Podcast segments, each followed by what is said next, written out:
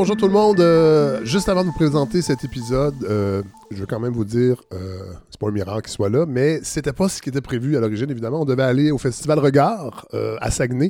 Et, ben, évidemment, le festival a été annulé avec tout ce qui se passe entourant la COVID-19. Mais j'avais déjà prévu d'interviewer l'auteur Pierre Sanson et Mauricio Segura. Euh, euh, Pierre Sanson qui a écrit Le Mammouth, un livre qui est sorti cet automne, et Mauricio Segura qui a écrit le livre Viral, roman qui s'appelle Viral, qui n'a rien à voir avec euh, le coronavirus, mais euh, c'était déjà prévu pour être diffusé plus loin dans la saison. Mais là, euh, je me suis dit, bon, aussi bien en profiter. Fait que j'ai fait une longue entrevue avec ces deux auteurs-là, vraiment, vraiment intéressant. C'est la première fois que je fais euh, un, euh, une entrevue croisée comme ça. Et euh, Godefroy Laurando, qui devait participer à la balado via le téléphone de Saguenay. On devait l'appeler pour, euh, euh, faire une petite mise en scène avec le coronavirus. Eh bien, euh, je me suis dit ça serait intéressant qu'il vienne, dans le fond, faire une espèce de, rétrospective de la dernière semaine et ce qui s'est passé un peu partout de façon tout à fait modeste, parce qu'on n'a pas la prétention d'ajouter de l'information qui, circule déjà. Mais je pense que c'est intéressant d'avoir le regard de Godefroy là-dessus. Donc, on, a deux petites surprises aussi dans cet épisode. Alors voilà. Euh, d'être là, merci d'être à l'écoute. Euh, c'est une période particulière. Euh, on n'en rajoutera pas en tant que euh, partie prenante de l'écosystème médiatique, mais on trouvait ça intéressant d'être quand même là ce, week-end avec un épisode, même si on a dû changer nos plans. Alors voilà, on vous offre ce 21e épisode de la balado de Fred Savard.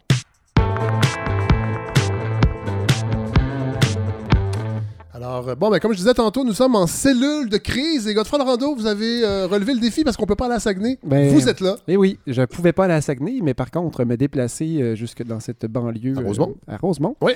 Avec tous mes enfants. Oui, alors là, présentement, il y a trois adultes, trois enfants. Nous Oui. sommes en. Nous sommes en c'est une cellule de crise Oui. sur Rosemont. Les enfants semblent bien aller. Oui. Quand même. Pas trop de panique. Non, non, ils, sont, ils font un peu de fièvre, mais presque rien. Là, évidemment, je fais, des, je fais exprès pour être en mode panique Ouais. parce que le balado fait partie de l'écosystème médiatique québécois et, Et le donc, mot il faut d'ordre, paniquer. Il faut paniquer, Ouais. exactement. Et euh, voilà. Mais Fred, moi, avant, avant même qu'on commence, Oui. là, euh, parce que je vais, je vais effectivement parler un peu de, de- de- du coronavirus, hein, Oui. c'était ça mon mandat aujourd'hui, euh, parce qu'on en avait déjà parlé ensemble, on voulait Oui. comme construire là-dessus, mais j'ai écouté des podcasts, Oui. tu sais, des concentrés, des demi-heures sur Ouais. certains sujets, et j'ai peu écouté les nouvelles au fil des jours, et je Ouais. pense que l'impact Moi, j'ai fait l'inverse. L'impact, est plus léger sur ma psyché que pour les autres. Ouais. Et je suis allé faire une petite épicerie tantôt parce que vous m'avez dit, ah, si tu as le temps, euh, amène un dessert. Oui. N'est-ce pas? Sans gluten. Parce que quand Ce on qui est est. très difficile en temps de crise. Et voilà. Et là, je me suis dit, ou bien je fais un bon dessert, ou bien je fais une super bonne chronique. Alors, voici le dessert. Ah, vous l'avez amené. Mon Dieu, c'est belle fun. Je l'ai amené. oui, Ok, je l'ai amené. Regardez, c'est un coulis maison, tout est maison, mais Oui. c'est un coulis rhubarbe et fraise Ah, mon Dieu, c'est bon. avec une crème maison à la vanille. Ben voyons. Ouais. C'est bien extraordinaire. C'est ça mon problème. Tout ça en temps de crise. Oui, mais sauf que j'ai peur que si le dessert est trop bon, Oui. peut-être ça veut dire que le- ma chronique sera moins bonne. Ah, peut-être. C'était un ou l'autre. Hein? Peut-être. En temps de crise, on peut pas tout avoir. Cela dit, j'ai très hâte de manger ça. Moi, j'ai préparé une sauce tomate. Euh, là, ça a l'air. ça mais, va être bon. mais on ne sait bon. pas parce que je suis. euh, Peut-être que ça sert un goût amer Ah oui? vu qu'on est en crise. Ah, ça se pourrait. Mais là, là, moi, je voulais que vous veniez nous, nous, nous, nous, euh, nous faire une espèce de, de, de- de mise à jour. Ouais. Une, une méta-mise à jour. Méta mise à jour parce ce que c'est jamais. ce- mon, objectif, mon objectif, c'est jamais de vous dire le nombre de cas qui est sorti aujourd'hui. Quoique, quoi qu'aujourd'hui, euh, aujourd'hui vendredi, en Italie, c'est je crois 250 nouveaux cas d'un seul coup. C'est, euh, ça va très très vite en Italie. L'intér- Ce qui, ce qui est intéressant pour moi, c'est de savoir pourquoi. Pourquoi ça, ça se passe comme ça en Italie alors que l'épidémiologie au Canada a l'air d'être différente? Mm. Euh, et c'est un peu à ces questions-là que je veux répondre. Avez-vous remarqué, Fred, que peut-être influencé par la balado de Fred Savard, mais depuis, depuis peu, les gens disent la COVID-19. Oui. Hein, ça fait pas très longtemps. Mais, Euh, Savez-vous pourquoi cette coquetterie? non? J'ai- je ne savais pas non plus, je suis tombé là-dessus par hasard. Euh, c'est que le nom du virus, c'est le coronavirus. C'est, euh, bon, on l'appelait virus de Wuhan au début, Oui. Euh, mais le virus a vraiment pris un nom officiel. Donc, le nom du virus, du code génétique, là, ça s'appelle le coronavirus 2 du syndrome respiratoire aigu sévère. Donc, le SRAS. Donc, c'est le SRAS-CoV-2. C'est ça le vrai nom du virus, Ah. alors que la maladie, elle, a maintenant un nom. Oui. Un peu comme le VIH, c'est le nom du virus, Oui. alors que la maladie, c'est le sida. L'accident. La sida. Comme, comme, comme disait Jojo Savard à Oui, l'époque. ah, tu disais, c'est pas Elle vrai? disait l'accident. Je pensais que c'était juste L'air du verso allait guérir l'accident. Euh, je me rappelle de la rue Sida, mais ça, c'est autre chose. Hein? Ça, c'est euh, un, chron- un chroniqueur qui avait dit ça. Oui. André Donc, donc, le- le- donc, la maladie euh, créée par, engendrée par le virus, euh, le, le coronavirus euh, SRAS-2, Oui. c'est celle-là, c'est- c'est le COVID-19. Voilà. Donc, COVID, la COVID-19, c'est le nom de la maladie. Et Bon. donc, ce que les- je pense pas que les gens le savent, mais quand ils disent la COVID-19, ils sont en train de nommer une maladie. Je pense qu'au nombre de papiers de toilette qui s'achètent, les gens l'ignoraient. Ouais, ils n'ont pas de temps. Ils ont, ils ont pas- non, il y a ma, ma sœur a dit, c'est peut-être une- c'est peut-être que les gens ont compris en anglais que c'était un flu. Ah, peut-être. euh, ils, Peut-être. ils ont peur. Ou on, les gens rés- trop on, résumerait, on résumerait ça, Fred, à simplement, je pense que quand les gens, euh, quand les gens ont peur, ils ont le goût de se torcher mieux. Peut-être. Ou, tout ça les fait, Ouais. chier. Ouais. Mais je suis allé à l'épicerie tantôt, puis c'était Ou les gens écoutent trop plein de TVA. monde, Fred. Oui, je sais, moi, bon J'étais un peu abasourdi. Ouais. Mais donc, euh, nous aussi, Fred, euh, face à notre, euh, notre destin, peut-être, Fred. Peut-être. Moi, j'ai l'impression qu'on La est game a changé. Euh, la game a changé, euh, tout à fait. Et aujourd'hui, euh, première journée, pas d'école. Dans les enfants, pas d'école. Je veux dire, c'est pas eux qui se plaignent de, de notre COVID-19, mais le CPE, moi je suis pas allé travailler aujourd'hui, mais les CPE, on l'a su plus tard dans la journée, tous les CPE fermés pour deux semaines. Attends, c'est c'est gros, là. C'est oui. un gros, gros, gros morceau. Savez-vous où je suis content de pas travailler, moi? Non. Dans, les- dans le réseau de la santé. Ah, ben Parce qu'eux autres n'auront pas de passe-droit et c'est là que ça va chauffer Ouais. et ça va chauffer euh, de bien des façons, mais entre autres, ils vont, ils vont tomber dans le jus éventuellement et ça va être plate. Ouais. Ça va être des gens, eux autres, euh, ils n'en auront pas de pa- papier de toilette pour régler ça. Alors, ça- une petite pensée pour les médecins spécialistes, entre autres, qui font partie euh, du réseau de la Ouais. santé. Et aussi un peu les infirmières. Mais... ben, surtout les infirmières, en fait.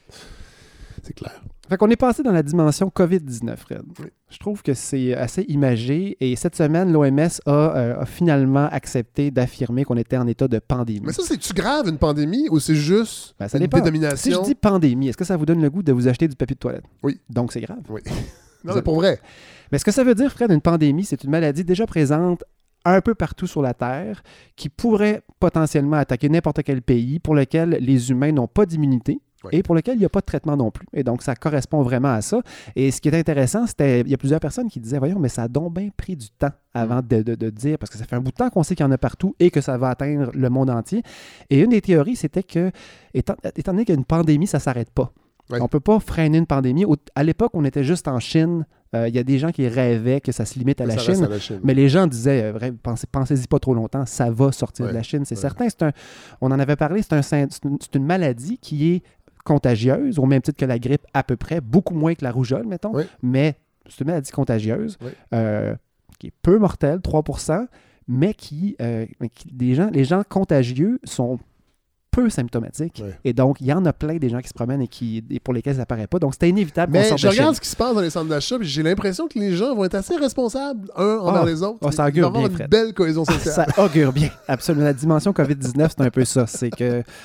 Ah, ça va faire sortir des choses, Fred. J'ai Oui. hâte de voir. Parce que c'est comme le verglas. hein. Le verglas, euh, ça fait sortir, ça fait sortir André Caillé de son col roulé. Oui, c'est vrai. Et ça a aussi fait sortir euh, beaucoup de, beaucoup de, de, de vies, de, des gens qui se sont regroupés Des à l'époque, nouvelles solidarités. des nouvelles solidarités. Et euh, par contre, j'ai vraiment peur que les gens, en se retrouvant dans leur maison avec rien à faire, puis Sauf, ils sauf vont, ils vont juste être sur, sur leurs, réseaux sociaux. Oui. Mais donc, euh, pourquoi retarder l'annonce que c'est une Oui. pandémie? Euh, ce que j'ai compris, c'était que c'était pour éviter que les gens baissent les bras.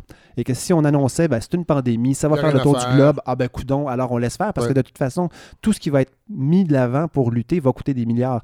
Et il y a, peut-être des pays qui n'avaient pas tant le goût. Ce qui m'a intéressé, par contre, c'est que euh, l'OMS, tout en annonçant ça, là, dans, la même, euh, dans la même conférence de presse, le président de l'OMS a envoyé des signaux à certains pays. Donc, il a répété à quel point la Chine avait fait un travail impressionnant. On en a déjà parlé ici. Mais souvent, Euh, quand on peut, on a la capacité de suspendre les, les- les droits individuels c'est plus facile. pour contrôler les foules. Mais il reste on a une marge de manœuvre intéressante. Il y a toute une marge de manœuvre. Par contre, ça devient moins intéressant quand vient le temps de voter, par exemple. c'est, des moments où là, oups, l'avantage se perd. Mais, mais Fred, euh, ce qui est vrai, c'est que la Chine a réussi à, aujourd'hui, c'est une douzaine de nouveaux cas annoncés en Chine dans, une- dans un pays aussi populeux Ben oui. qui était en plein pic il y a quelques semaines. Oui.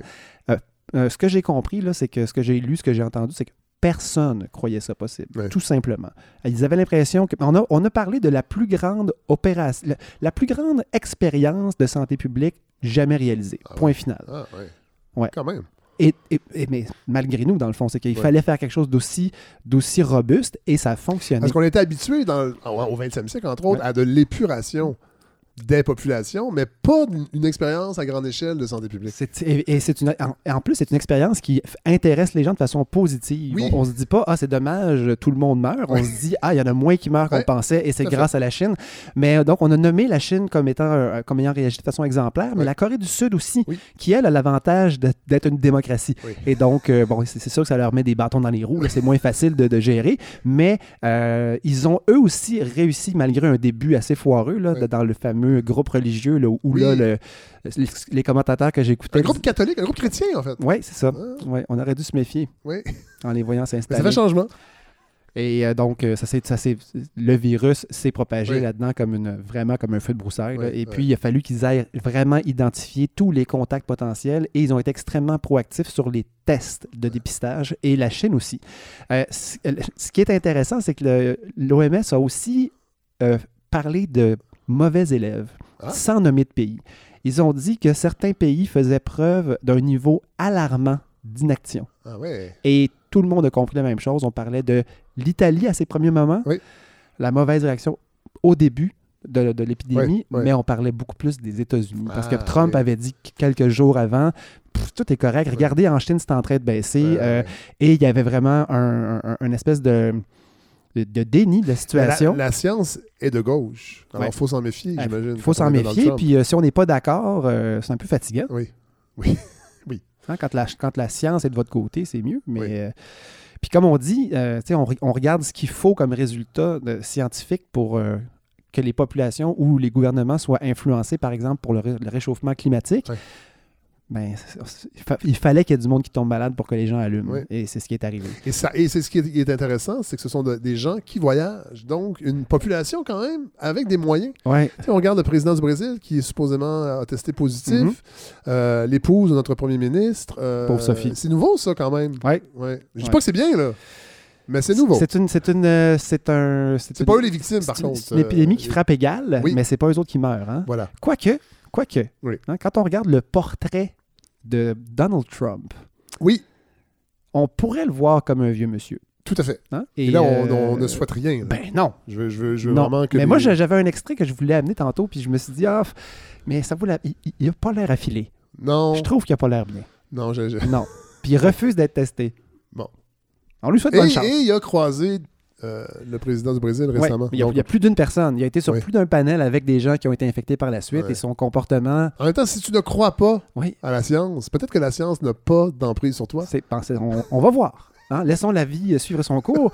Mais euh, bon, ce qui, ce qui est intéressant, Fred, donc, c'était les réactions euh, négligeantes, négligées des États-Unis Oui. et qui se fassent rabrouer de façon presque, bon, à peine voilée par l'OMS. Euh, mais ce qui est intéressant, c'est que ce qu'on a appris de la Chine après coup, là, qu'est-ce que vous avez retenu des fameuses mesures drastiques qu'ils ont prises? En fait, ils ont compris quel mécanisme ils devaient adopter pour aplatir La fameuse courbe. la fameuse courbe Ouais. de, de- de propagation de la Mais maladie. moi, ce que j'avais retenu, puis ce qui m'avait impressionné, c'était vraiment le bouclage des villes. Oui. Une ville de 8 millions d'habitants, bouclée du jour au lendemain, un hôpital construit en quelques jours, euh, des frontières également, des gens, des gens cloîtrés chez Ouais. eux qui ont le droit de sortir seulement le dimanche pour faire l'épicerie. Là, je pense, je pense qu'il y a un fait culturel aussi là-dedans, d'avoir des comportements au diapason des autorités. Je pense que Ça s'apprend, je pense. oui, c'est ça. Puis Oui. Ils sont, dans- sont- sont là-dedans depuis longtemps. Je ne suis, pas du tout un Mais Fred, de la Chine. Là, je veux pas... qui, ce qui- m'a surpris dans un, un- encore une fois un En podcast. fait, en fait, ce que je veux dire, c'est que dans ces moments-là, Mhm. on voit tout de suite les limites des libertés individuelles. Ouais. On le voit avec le- le- le- les propos tenus par, entre autres, euh, Donald Trump, mais tu sais, Doug Ford qui disait Allez, voyagez, Ben oui. les amis, allez-y, il n'y en a pas de problème. Non. Ne, ne cédez pas à la panique créée par les médias de gauche. Moi, j'ai entendu Choix FM, j'ai écouté un petit bout de Choix de Jeff Fillion, entre Ah ouais, autres, hein? puis je veux dire, euh, il- ce, ce n'était que des faussetés Ouais. qui étaient mises de l'avant, toujours au nom de les journalistes de Montréal contrôlent le Québec. Et tout ça est une crise créée Ouais, mais j'ai par pas la clique médiatique de Montréal. j'ai pas beaucoup écouté les journalistes de Montréal, mais j'ai écouté beaucoup de podcasts de partout sur la. Terre. J'en ai lu pas mal.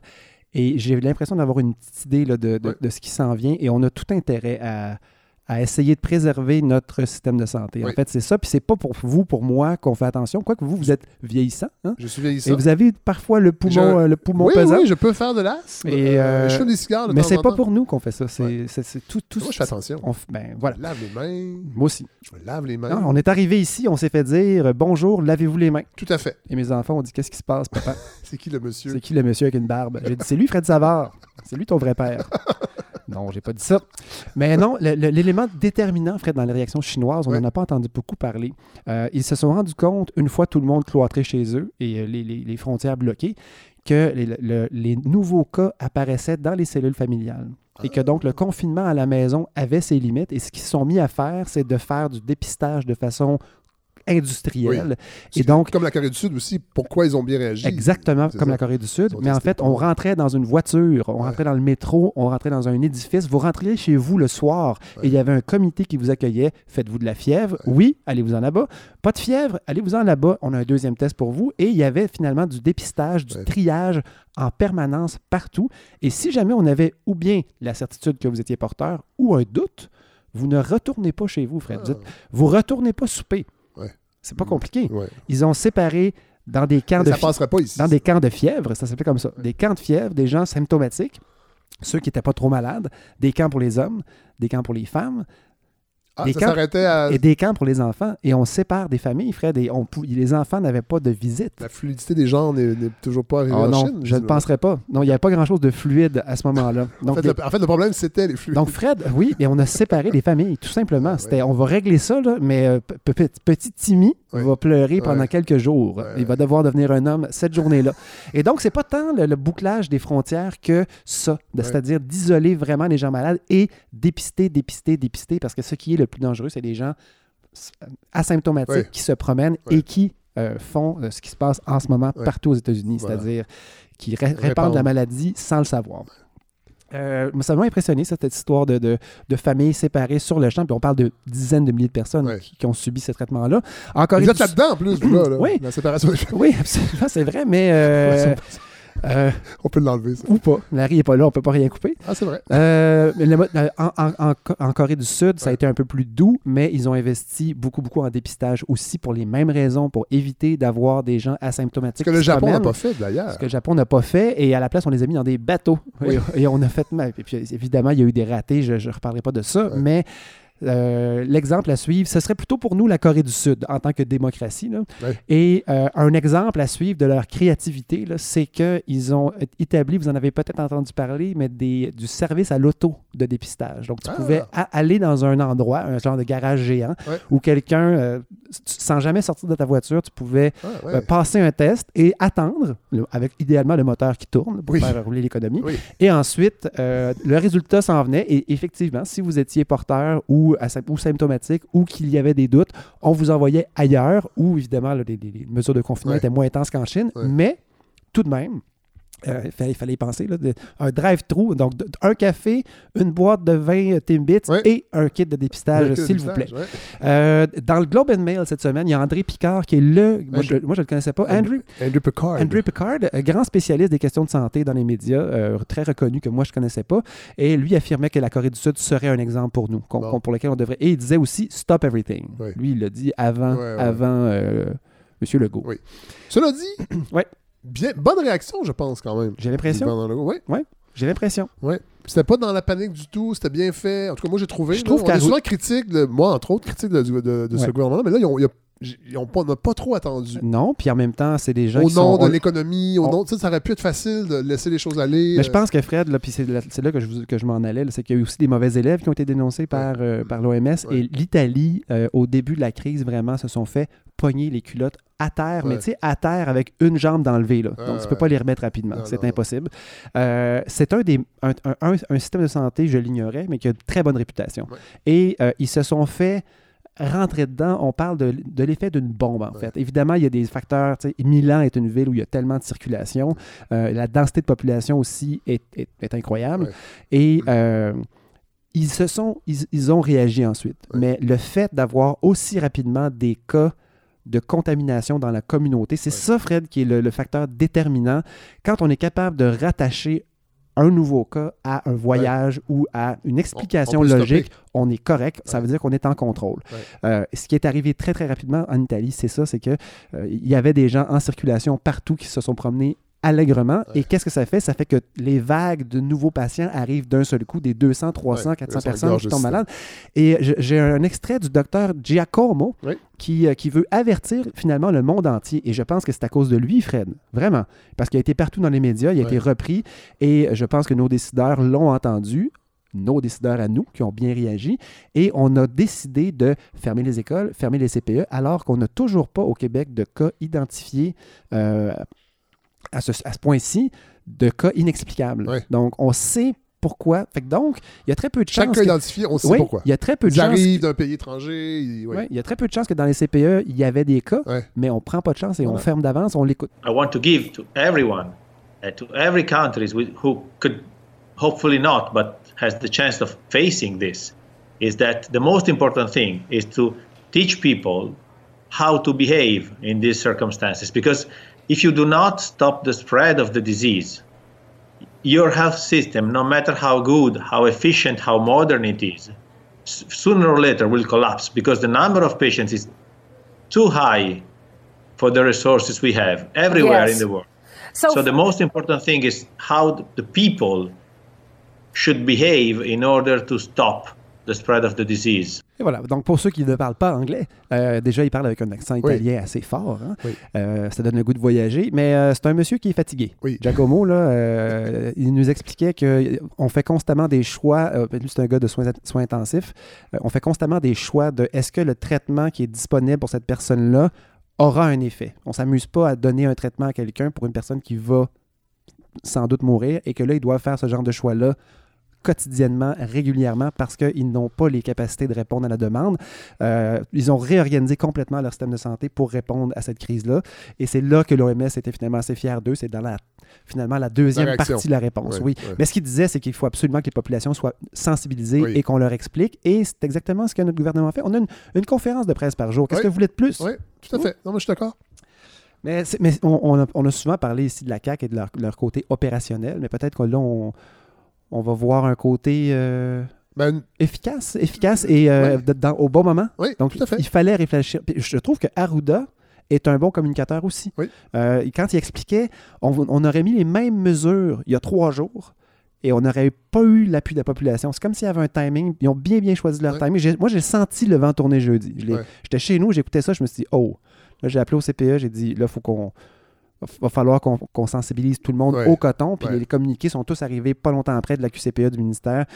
Et j'ai l'impression qu'ils étaient sur la coche. Oui. Euh, sur le le seul problème, c'est de trouver du savon à main dans les pharmacies. Mais euh, ça va venir. Oui, c'est parce que les gens sont, euh, sont, sont un tout petit Sont peu centrés sur leur propre inquiétude. Oui. Un tout petit peu. Juste un petit peu. Oui, oui. Mais ça va se calmer. Mais de l'eau et du savon, hein, c'est encore mieux de l'eau et du savon Oui. que du purel. Oui. Euh, mais Fred, juste, juste revenir au principal, à la principale question, c'est est-ce qu'il y a des gens, est-ce qu'il y a des gens qui se promènent avec le virus sans le savoir? Et c'est là que les États-Unis ont échappé la balle. Oui. Et c'est ça, moi je savais pas ça, je l'ai appris en, en- en étudiant pour vous cette semaine. Les États-Unis, quand le fameux, un des éléments pour lesquels on a remercié la Chine, c'est qu'ils ont rendu extrêmement rapidement le code génétique disponible pour, euh, pour, pour permettre la recherche et que des laboratoires partout dans le monde s'adaptent et créent un test, parce qu'on savait que le test de dépistage était la première chose à faire. Et ce test-là est arrivé très rapidement dans un laboratoire allemand. Et aux États-Unis, on a dit on n'a pas besoin de ce test-là, on va faire notre propre test. Et donc, quand les tests ont commencé à sortir, au moment où il aurait fallu commencer à tester les gens qui arrivaient d'un peu partout sur la Terre, euh, on s'est rendu compte que les tests ne fonctionnaient pas. Et donc, il y a des gens qui sont arrivés de partout et euh, qui n'ont pas été testés et qui se sont promenés partout aux États-Unis. Ouais. Et voilà, je crois, Fred, qu'aux États-Unis, peu importe la réaction, là, dans les prochaines semaines, Ouais. ça, va, ça va revoler en pas pour rire. Ouais.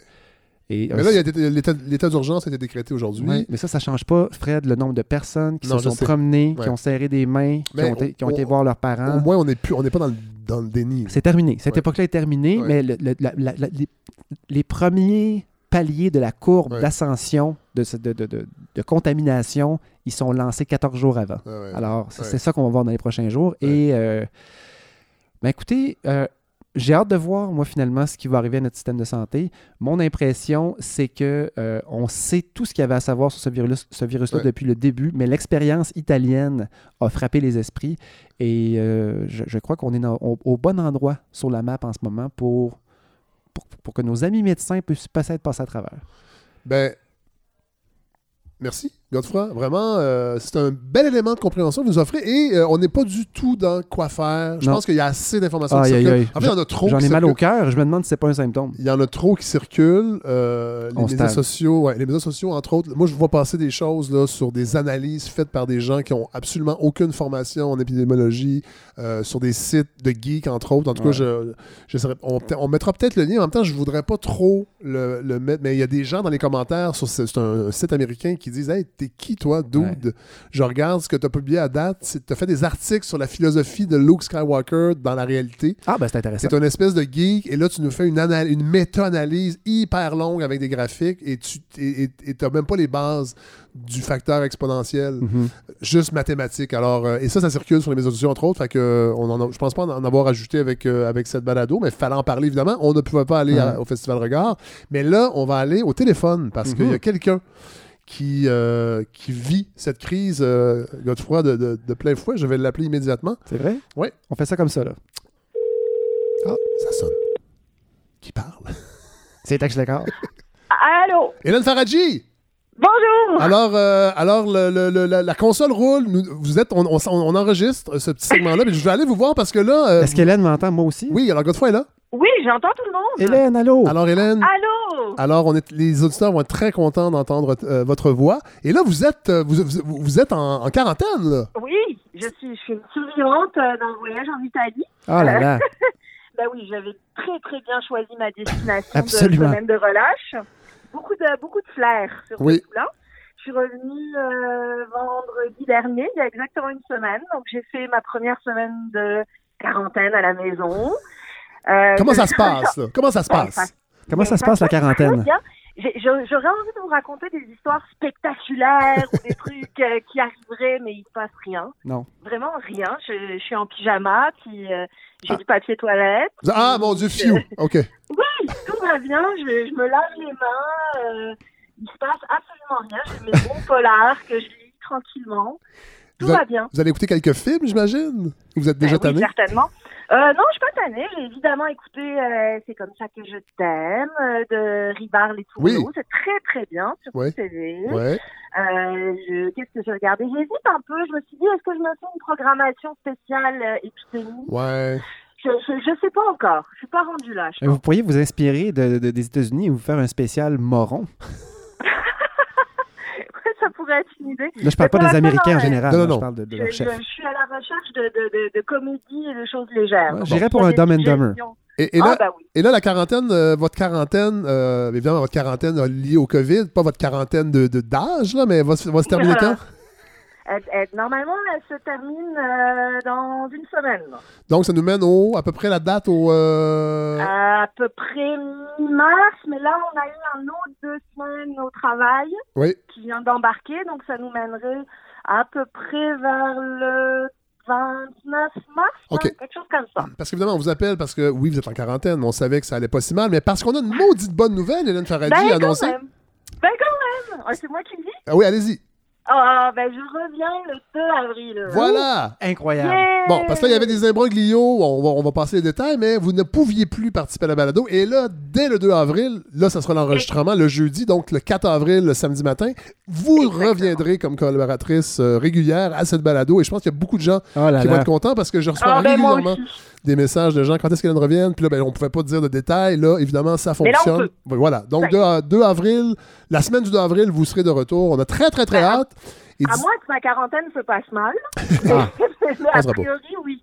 A priori, le 2 avril, je serai là. Mais je vous fais confiance, vous êtes d'origine européenne. On voit qu'en Europe, ça s'est bien passé. Oui, ça, oui, le COVID. tout à fait. Alors, Ben, écoutez, Très je content, sais Hélène. si- pour Je vrai. sais même euh, pas si le 2 avril, il y aura encore une société en état de marche. hein. Ah, peut-être, mais il y aura une balado. C'est vrai, l'avant- là. Mais c'est l'avantage de la Ouais. balado. On c'est a juste besoin d'un fil. petite console. Ouais. Ça fonctionne même avec des batteries. Alors, euh, il y aura une balado, c'est certain. Alors, on vous laisse aller vous reposer avec, euh, auprès des vôtres, mais on est très content de- de- d'annoncer Ben, que vous serez de retour euh, début avril. Vraiment très, très contente. Merci, Hélène. Bye, Hélène. Bon à repos. bientôt. Bye. Bon, alors, on va faire quelque chose qu'on n'a jamais fait à la balado. On va avoir deux auteurs en même temps. J'accueille Pierre Sanson. Bonjour. Bonjour. Auteur du livre Le Mammouth, Oui, c'est ça. qui est sorti. En octobre Oui, c'est 2019, ça. je ne me trompe pas. ouais. Et ça, j'aime ça, la balado. On n'est pas dans la tyrannie de la nouveauté. On laisse les livres macérer un peu, se bonifier, comme des Bourgognes. alors, merci d'être là. Merci. Et euh, Mauricio Segura, votre roman euh, viral, lui, est sorti un peu plus tôt. Oui, euh, il vient de sortir là, en février. Voilà. Et en fait, Pierre Sanson, vous étiez prévu depuis longtemps de venir à cette balado, mais là, euh, je trouvais ça intéressant de faire une espèce d'entrevue croisée parce que les deux romans, évidemment, ne parlent pas du tout de la même chose, mais sont des espèces de témoins du Montréal et du Québec multiculturel, mais à 100 ans d'écart. D'intervalle, C'est-à-dire que ouais. euh, d'intervalle, le mammouth se passe dans les années 30. Ah oui, en 1933. Voilà. Exactement. Et Viral, on est aujourd'hui, aujourd'hui, aujourd'hui, aujourd'hui. Et là, attention, Viral, ce n'est pas pour euh, capitaliser sur le, le COVID-19. C'est pas tout à fait la Non, même viralité. Non, pas la même viralité du tout. On va commencer avec Le Mammouth, avec euh, Pierre Sanson. Euh, un roman que j'ai... Ben, les deux romans, je les ai adorés, évidemment, sinon vous ne seriez pas ici. Euh, c'est votre huitième roman, est-ce que j'ai compris? c'est mon huitième roman, oui. Voilà. C'est le premier... En fait, de, de- de vous, de vous deux, c'est la première fois que je lisais de vos romans. Ah, Moi, je, je lis peut-être trop d'essais dans la vie. Je lis on n'en moins. lit jamais trop. T'es un gars d'essai. J'étais un gars de- Ouais, Ouais. ben oui, oui, mais J'avais remarqué ça. Bon, je le prends peut-être comme un compliment. Je ne sais pas. Je vais, je vais réécouter la- l'épisode pour voir si c'est un compliment. Donc, le mammouth euh, raconte l'histoire de euh, Nikita Zinchuk, Oui. ouvrier ukrainien abattu par un policier dans les années 30, Exactement, d'une balle dans le dos. d'une balle dans le dos. Et ce qui est intéressant, c'est que la personne. Et là, je ne sais pas si. Faut pas trop en dire non plus. Oh, voilà. Ouais, non. Euh, mais c'est que la personne qui tue, c'est aussi. C'est un fils d'immigrant. C'est un fils d'immigrant italien. Ça, c'est intéressant. Puis c'est drôle, parce que ça rejoint un peu viral. C'est-à-dire que cette espèce de. euh, ce- ce- cette subtilité, parce qu'au début, on a l'impression que, bon, ça va peut-être être encore toujours la même affaire, un méchant policier blanc qui tue un, un immigrant euh, éduqué, ouvert d'esprit. Mais évidemment, euh, la réalité est beaucoup plus euh, subtile et, Ouais, complexe. que ça. Voilà. Ouais. voilà. Alors, donc, le policier en question est Gianni Zuto, fils d'immigrant italien. Et là, ce qui était. En fait, moi, ce roman-là m'a- m'a m'a- m'a fasciné pour plusieurs raisons. Premièrement, pour la langue. Ah. C'est pas un roman facile à lire, je dois Je l'avouer. sais pas si je dois prendre ça pour un Oui. compliment. Mais quand même. Euh, oui, mais c'est drôle, c'est. euh, Les ventes viennent de descendre. Et même les gens rapportent les copies. c'est trop Ceux qui compliqué. leur sont cadeaux. mais non, c'est René Charcir qui est venu à cette année-là. euh, où je chronique euh, et moi je l'avais commencé mais ça faisait pas longtemps et lui était presque à la fin puis c'est ce qu'il disait il dit là il faut prendre des pauses quand on lit ce livre-là parce que un le vocabulaire est, est- est soutenu Moi, quand c'est même mon côté pointilleux. Oui, bon. qui- Écoutez, qui c'est le premier roman J'aime ça. c'est le premier roman que j'ai vu est-ce que ça c'est quelque chose qui est important pour vous ou Oui. Pour moi, c'est une, c'est même dans une, une, une impulsion, une pulsion de démocratisation de la langue. Ouais. Je dis que tout le vocabulaire nous appartient. Ouais. Puis j'accepte pas les, les gens qui nous disent ah ça c'est c'est un petit peu trop compliqué pour nous. Non non non, on doit se servir de tous les mots qui sont à notre disposition. Ouais. Alors vous, vous êtes partisan de on, on arrête de lire puis on va dans le dictionnaire parce que j'ai dû le faire plusieurs fois. On n'arrête pas de lire si on va dans le dictionnaire. Non, c'est vrai, tout à fait. tout à fait. Un dictionnaire, d'ailleurs, je- j'essaie toujours de convaincre mon garçon que c'est possible de l'utiliser. Ben Lui oui, qui a 15 ans et qui ne croit pas du tout. aux, vertus du dictionnaire. Voilà. Donc, euh, et, c'est- et- et- et autre chose qui est qui m'a frappé, c'est le pouvoir d'évocation de ce roman-là, parce que là, on se plonge dans les années 30, mais d'une façon extrêmement précise. Ouais, Entre autres, avec une litanie de commerces qui sont énumérés. Oui, pour Et moi, c'est important. je veux savoir euh, comment vous avez procédé, parce que c'est un travail de recherche de moine. Ah oui, oui, oui, oui. Je me suis euh, fait euh, un, disque, une, hernie discale à, faire la recherche là-dessus. J'étais penché tout le temps sur des, des documents. Puis j'ai reconstruit le boulevard Saint-Laurent Ah sur ouais? un grand carton Ah, ouais. avec, à partir des cartes d'époque sur les assurances incendies de la ville de Montréal de 1929. Mais je me suis dit, bon, les- ça n'a pas changé tant Non, que non, ça. non. Surtout après la crise, il n'y avait pas grande construction Ouais. qui sont faites. Et là, j'ai pris aussi le Lovell, qui, était le guide de bottin téléphonique, mais qui listait adresse par adresse les noms. Puis là, il y avait le nom des commerces, mais ça ne disait pas qu'est-ce que ça vendait. Fait que là, j'allais faire la recherche, qu'est-ce que chaque commerce a vendu. Donc, au bout de ma recherche puis de la construction de ce boulevard Ouais. Saint-Laurent-là sur, sur un carton, je pouvais me promener sur le boulevard Saint-Laurent Wow. puis imaginer les commerces, euh, les enseignes, les gens, quel genre de personnes. Puis surtout, ça m'a permis de, de brosser un portrait de la société par sa consommation Ouais. qu'on n'a pas aujourd'hui. Il y avait beaucoup de tailleurs, Ouais, il y avait beaucoup de vendeurs de tabac, ouais, il y avait euh, beaucoup de barbiers. Donc, je me suis dit, c'est pas parce que les gens se faisaient couper les cheveux plus à l'époque.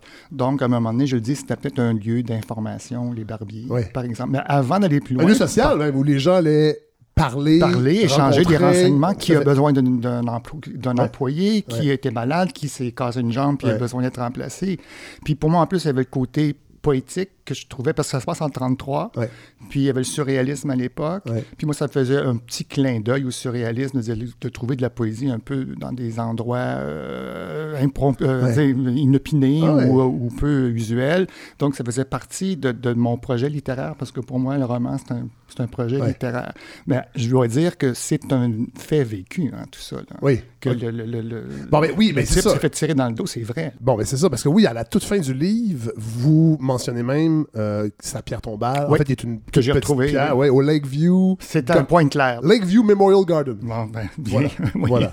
Mais, C'est exact. Mais c'est ça qui est. qui- puis- mais là, je veux juste, juste faire une parenthèse. Je vais- je J'en ai noté quelques-uns, juste pour donner une, une- une idée aux gens. Parce qu'il y, a- il y a des énumérations, ça devient poétique juste de les Ben oui. lire. Donc, euh, à- autour de l'Atlas Building, qui existe encore, Oui, oui, oui. oui, qui est sur. euh, sur, sur, sur, euh, sur- Là, tu vous me perdez parce que moi, une fois que j'ai terminé mon roman, je suis porté à effacer. Non, un je peu. comprends. Donc, oui, si je l'ai mis là, là, il est encore là, puis il existait Alors, tel ben, quel. autour de l'Atlas Building, il y avait le Spyvax Dress, Columbia Brand, Lakers Keystone, le garage de la rivière, Mhm. Na- National Poultry and Egg de la famille Amber. C'est ça qui est, ça qui est fascinant, c'est qu'il y a le détail. Après ça, page 136, sur la rue Saint-Antoine, il y a le Charlie's Gasoline, Finish Pool Room, Fabric Old, King Hum Laundry, New Haven Room, Terminal Club, Bresson Hotel, parce qu'évidemment, il y, a des, il y a des hôtels, Et c'est restaurants. dans l'ordre qu'ils sont présentés. Sauf parfois, là, pour une question de, de, de- d'euphonie, je pouvais sauter un, un- Parce que pour moi, je lis toujours mon roman à, à voix haute Ouais. avant de le présenter, Uh-huh. de, le proposer à une maison d'édition. Puis si c'est bon, ça accrochait, je l'enlevais. Mais c'est dans l'ordre et c'est tel quel. Pour moi, Wow. c'était très important. Puis ça, Ben, ça peut dépeindre la- le côté multiculturel, justement, Oui. de Montréal. puis de- de Mais à la lecture, c'est, c'est, c'est un- une des choses qui frappe en premier lieu, c'est ce pouvoir d'évocation-là, parce qu'on a vraiment l'impression d'y être.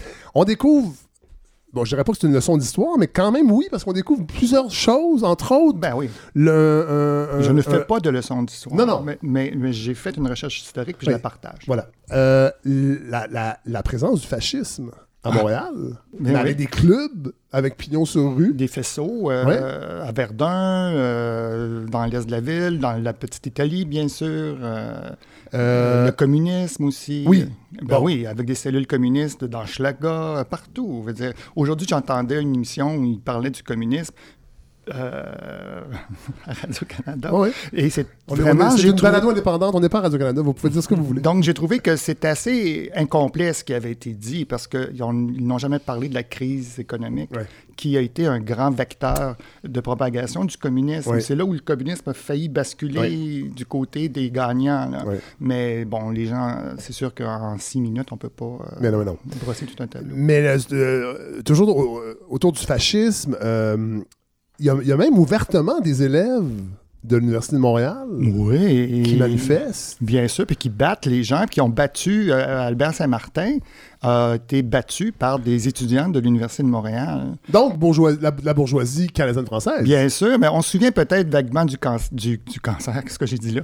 Un Du scandale. Ça, c'est un beau, un beau lapsus, Du ça. scandale de Jean-Louis Roux, euh, qui avait des grandes qualités, tout Oui, ça, oui. mais euh, qui avait été membre du. qui, était étudiant à l'Université de Montréal et qui s'était promené en, en habit nazi. oui. ou, Oui, il y avait- il y a- il y avait défilé. nazi, en tout cas. C'est drôle parce que quand, quand j'ai, quand j'ai lu ce- ces passages-là sur le, le- le- le fascisme dans ces années-là, moi, ça m'a rappelé aussi une conférence de René, René Ladel-Dubois, dramaturge, Ouais, ouais, à l'Université de Montréal, quand Oui. j'étais euh, au début des années 90, qui relatait, entre autres, euh, comment Franco avait des appuis Bien Énorme au Québec. sûr. chez les, les, les, Les chez les- catholiques. les catholiques, euh, les, certains politiciens qui euh, organisaient de façon privée des campagnes de financement pour Bien soutenir sûr. Franco. C'est incroyable. Puis ça, Tant du côté fédéral hein, Oh oui. que, que du côté euh, Provincial. provincial. Ouais. Oui. Ouais. Ça, c'est c'est vrai. Est-ce qu'on parle de Oui, francophones ou de- d'anglophones, surtout, euh, ces Du côté du fascisme, c'était plus les francophones et les Italiens, les italophones.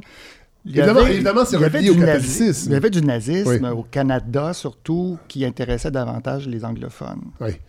Euh, évidemment, bon, vous l'avez dit tantôt, la communauté juive est omniprésente dans, sûr, le, oui, oui. Dans, dans le mammouth. En fait, euh, et c'est d'eux, en fait, que proviennent les premières idées communistes, la Ben, propagation des idées communistes. Ben, de l'Europe centrale, Oui. donc de la Russie, Oui. euh, après 1914-18 et tout ça, là, la révolution russe et tout ça. Mais en effet, en bonne partie, disons, c'est la communauté euh, juive de gauche qui a été une des grandes euh, promotrices. Ouais. Mon français n'est pas très parfait, là, mais a fait de la promotion. Vous, revenez d'Argentine, on va dire Oui, ça. c'est ça, revenez j'arrive d'Argentine. Je, je pourrais le dire en espagnol peut-être, mais qui a fait une promotion très, euh, euh, très Ouais. dynamique du communisme à l'époque. Et très intelligente Et- surtout, très fondée sur des. Mais comment c'était reçu à l'époque? Dans, les- dans, dans, dans le. le- le- est-ce que, parce qu'aujourd'hui encore, il y a un retour d'une espèce de démonisation. bien sûr. On regarde avec les, les- les- les élections américaines, on, on- on démonise. J'entendais Mario Dumont, puis on en a parlé à la radio ouais. dernière, qui parlait de Bernie Sanders, puis c'est du communisme. Du communisme, Bon, ben oui. À l'époque, est-ce que c'était. euh, Ben, il y avait plusieurs facteurs hein, qui, qui le rendaient antipathique à la communauté francophone. Il y avait bien sûr le fait que c'était des athées. Oui. Donc, bien sûr, c'était des pêcheurs. Mais surtout, parallèlement, c'est avec les Juifs aussi qu'il y avait un problème parce que les Juifs pouvaient ouvrir leur dimanche oui, et ils faisaient de prêts. oui. Alors, c'était interdit euh, aux, catholiques de, de faire un prêt, c'est de l'usure. Donc, il- les- souvent, on associait les deux, c'est-à-dire le méchant juif, le communiste, euh, Ouais. athée, tout ça. Donc, c'est sûr que c'était très, euh, très mal vu par les populations populaires, là, Ouais. par, par le peuple, Ouais. parce qu'il était très influencé par les religieux. Toutefois, il y avait quand même plusieurs communistes francophones. J'ai je ne pouvais pas en trouver dans ce cas-là Ouais. parce que ça se passait dans, où ça se passait, Oui. c'est-à-dire dans le quartier juif à l'époque. Oui. C'était plus un quartier multiculturel de Montréal. Donc, mais il y en avait, comme Albert Saint-Martin, par exemple, qui en était un très, très dynamique. Mais c'est sûr que c'était pas facile euh, d'être communiste à l'époque, comme ce n'est pas Non, aujourd'hui. tout à fait. Et que les gens aiment bien croire qu'une pensée peut mourir, alors que, à mon avis, c'est pas... Non, non, en fait, elle peut, elle peut se, euh, se mettre un peu en jachère, mais elle, elle- elle aurait. D'ailleurs, on en parlait avec Yves-Marie Abraham à cette balado. La grille d'analyse marxiste est de retour. Ben oui, ben, dans je les vois pas mal, pourquoi pas? Non, mais moi, quand j'étais à l'université, c'était fini. là. Le marxisme, Ben c'était- oui, enterré. On parlait plus de ça. C'était Francis Fukuyama. C'était la fin de l'histoire. C'était bon. Euh, Alors c'est- qu'une idée ne meurt pas. Tout à Euh, fait. D'ailleurs, on parle de la communauté, de la communauté juive et des- du communiste. Il y a Fred Rose, entre autres. Oui, qui un a été en- élu. C'était une, une élection partielle. Euh, et d'ailleurs, euh, il y a euh, Michael Garber qui est une espèce qui est l'avocat. Parce qu'en fait, Oui. là, là, il faut comprendre que euh, lorsque le mammouth est abattu, Oui. il y a un procès qui s'installe. En fait, il y a une enquête qui s'installe. Qui est dés Symbolique, disons. Oui, parce que les dés sont pipés. Oui. Euh, et on essaie de défendre euh, sa Ben, cause. Ben, c'est sûr. Donc, vous avez la, la- la police qui se défend, parce que c'est le policier qui est accusé. Oui. Mais vous avez en même temps l'avocat qui représente la famille, Oui, comme voilà. on dit, qui, qui pousse le cas pour qu'il soit trouvé coupable. Oui. Et Michael Garber, qui était quand même un, un avocat de haut niveau, hein, qui vivait à West... lui aussi a, qui vivait à West... Oui, oui, oui. Ok. Non, non, mais ok, non, il n'y a aucun personnage Son fictif. adresse, où il vivait... Il n'y a aucun tout. personnage fictif dans le Il y a Simone Oui, bon, voilà, et on va parler. entourage, parce que je voulais mettre une francophone. Oui, voilà. Et donc, Oui. euh, tout le reste, l'adresse, euh, Oh oui. euh, M. King, là, Oui. qui, qui- qui est le coroner en chef, en, réalité, c'est Léon- c'est Prince, son vrai nom. Son adresse là, sur la rue euh, Tupper, c'est exactement ça. Puis le gars qui vivait en bas, c'était lui. Bon, OK. Donc, Michael Garber, qui a déjà existé, il va de cette citation, euh, puis je veux que vous la commentiez, parce qu'on n'est pas là, mais en même temps, que 17 millions de personnes éduquées aient voté pour ce bouffon à la moustache en brosse, le renverse. Et là, évidemment, il parle de, De Hitler. d'Adolf Hitler. À votre avis, par rapport à ça, puis là, je parle aux deux, euh, on regarde ce qui se passe aux États-Unis, on regarde avec Poutine, on n'est on pas sorti de, de cette espèce de... Peut-être que le mot fascisme n'est plus le bon mot, mais de, de- de cette propension de dictateur Populisme. appuyé par, musclé. par, la, par la population. Oui, oui, oui. oui. Ben, euh, je ne suis pas une analyste politique, Non, Ouais. mais moi, je, je crois que je, je parle beaucoup. Hein. Non, non, Non, il va avoir son entrevue. je vais avoir Moi, mon je je vais le couper. Ben, Mauricio, Ben écoute, euh, le, le populisme, euh, nous à l'inconvénient, on a fait un numéro sur le populisme. Le, le populisme se portait euh, déjà très bien là, dans les années 30. On aime- toi, tu reviens, Pierre revient de, de l'Argentine, le, Chili, l'Argentine, le populisme de gauche un peu et un peu opportuniste. Puis après ça, ben, même aujourd'hui, c'est vraiment le, le populisme qui nous fait peur. C'est vraiment ce populisme de droite. Ouais. euh, puis qui renoue, c'est vrai, avec certains éléments de, du fascisme. Là, Parce que je sais qu'il faut, faut Ouais. pas calquer ce qui Non, les- c'est ça. Il faut faire, faut faire attention, Ouais. mais les germes sont là les, quand même. les Oui. mots ont un sens. Mais les, situations Ouais. historiques sont différentes aussi. Oui. Euh, bon, vous en avez parlé tantôt, Pierre euh, Sanson, le personnage de Simone, qui Ouais. est une, euh, une Canadienne française. Oui, qui est finisseuse. oui, qui travaille dans une couture. Voilà, qui travaille pour un, un- un- un juif Ben oui. et qui est mêlé à, à tout ça de façon un peu. Accidentel- accidentellement. Oui. Mais Ben, ça oui va- et non. Oui. Allez-y. Ben, c'est un fait historique, c'est vrai. Ce qui s'est passé, c'est qu'il il y avait une grève des couturières, Oui. dont les finisseuses, et elles avaient obtenu, grâce à Joshua Gershman, qui est un des, des- Oui. des personnages là-dedans, donc grâce euh, euh, au syndicat qu'ils avaient mis sur pied avec les, les communistes. Et donc, elles avaient eu une augmentation, je pense que c'était 3,50 Ouais. par semaine. Ouais. Et tout de suite après, le curé leur avait ordonné de rembourser euh, leur... euh, La différence. la- cette augmentation-là parce qu'elle venait du démon. Ouais. Mais donc, euh, elle, elle allait rembourser donc à Joshua Gershman et avec celle de ses trois copines, Ouais. qui n'étaient pas avec elle, mais qui lui avaient donné l'argent, Ouais. elle allait rembourser euh, ce que son patron leur avait versé de, de supplémentaire. Et on a l'impression aussi que, bon, c'est en filigrane euh, le- le- le- les premières grèves dans les manufactures, mais Ouais. c'est le- débuts du militantisme féministe aussi en même temps. Ben Et oui, avec Simone. Robert. et- et- et- oui, tout à fait. Et Simone représente ça aussi. Ben, pour moi, oui. Parce que- parce qu'elle s'émancipe au travers du roman. Exactement. C'est grâce à ce contact qu'elle a eu avec la réalité, quoi. Qu'il- C'est grâce à ce contact qu'elle a pu prendre conscience du fait qu'elle est en lutte, Ouais. et sans le savoir, et qu'elle a le droit d'être en lutte, et parfois même de gagner. Et, et donc, c'est oui, c'est c'est cet avènement qui lui arrive. là. Elle, elle se rend compte qu'elle doit s'émanciper et ne pas le faire avec l'aide d'un homme ou d'un mariage. Parce que ça, oui, il y a une histoire d'amour aussi derrière ça un petit peu. ça. Ça ne me Oui. dérange pas qu'on Non, non. brûle tous les Non, non. punchs. toute façon, il n'y en a pas tant que ça. là. quand même. Mais euh, donc, c'est- une émancipation politique Oui. qui doit se faire. Ouais. Donc, Euh, on sent pas le mélange. En fait, on sent le mélange euh, interculturel par la force des choses, c'est-à-dire que c'est beaucoup des, des immigrants qui sont, qui sont démunis, qui doivent travailler Voilà, oui. sans choisir leurs conditions. Mais il n'y a, pas- il y a pas une grande mixité sociale à cette époque. ben, tu- vous voulez dire avec les francophones? Oui.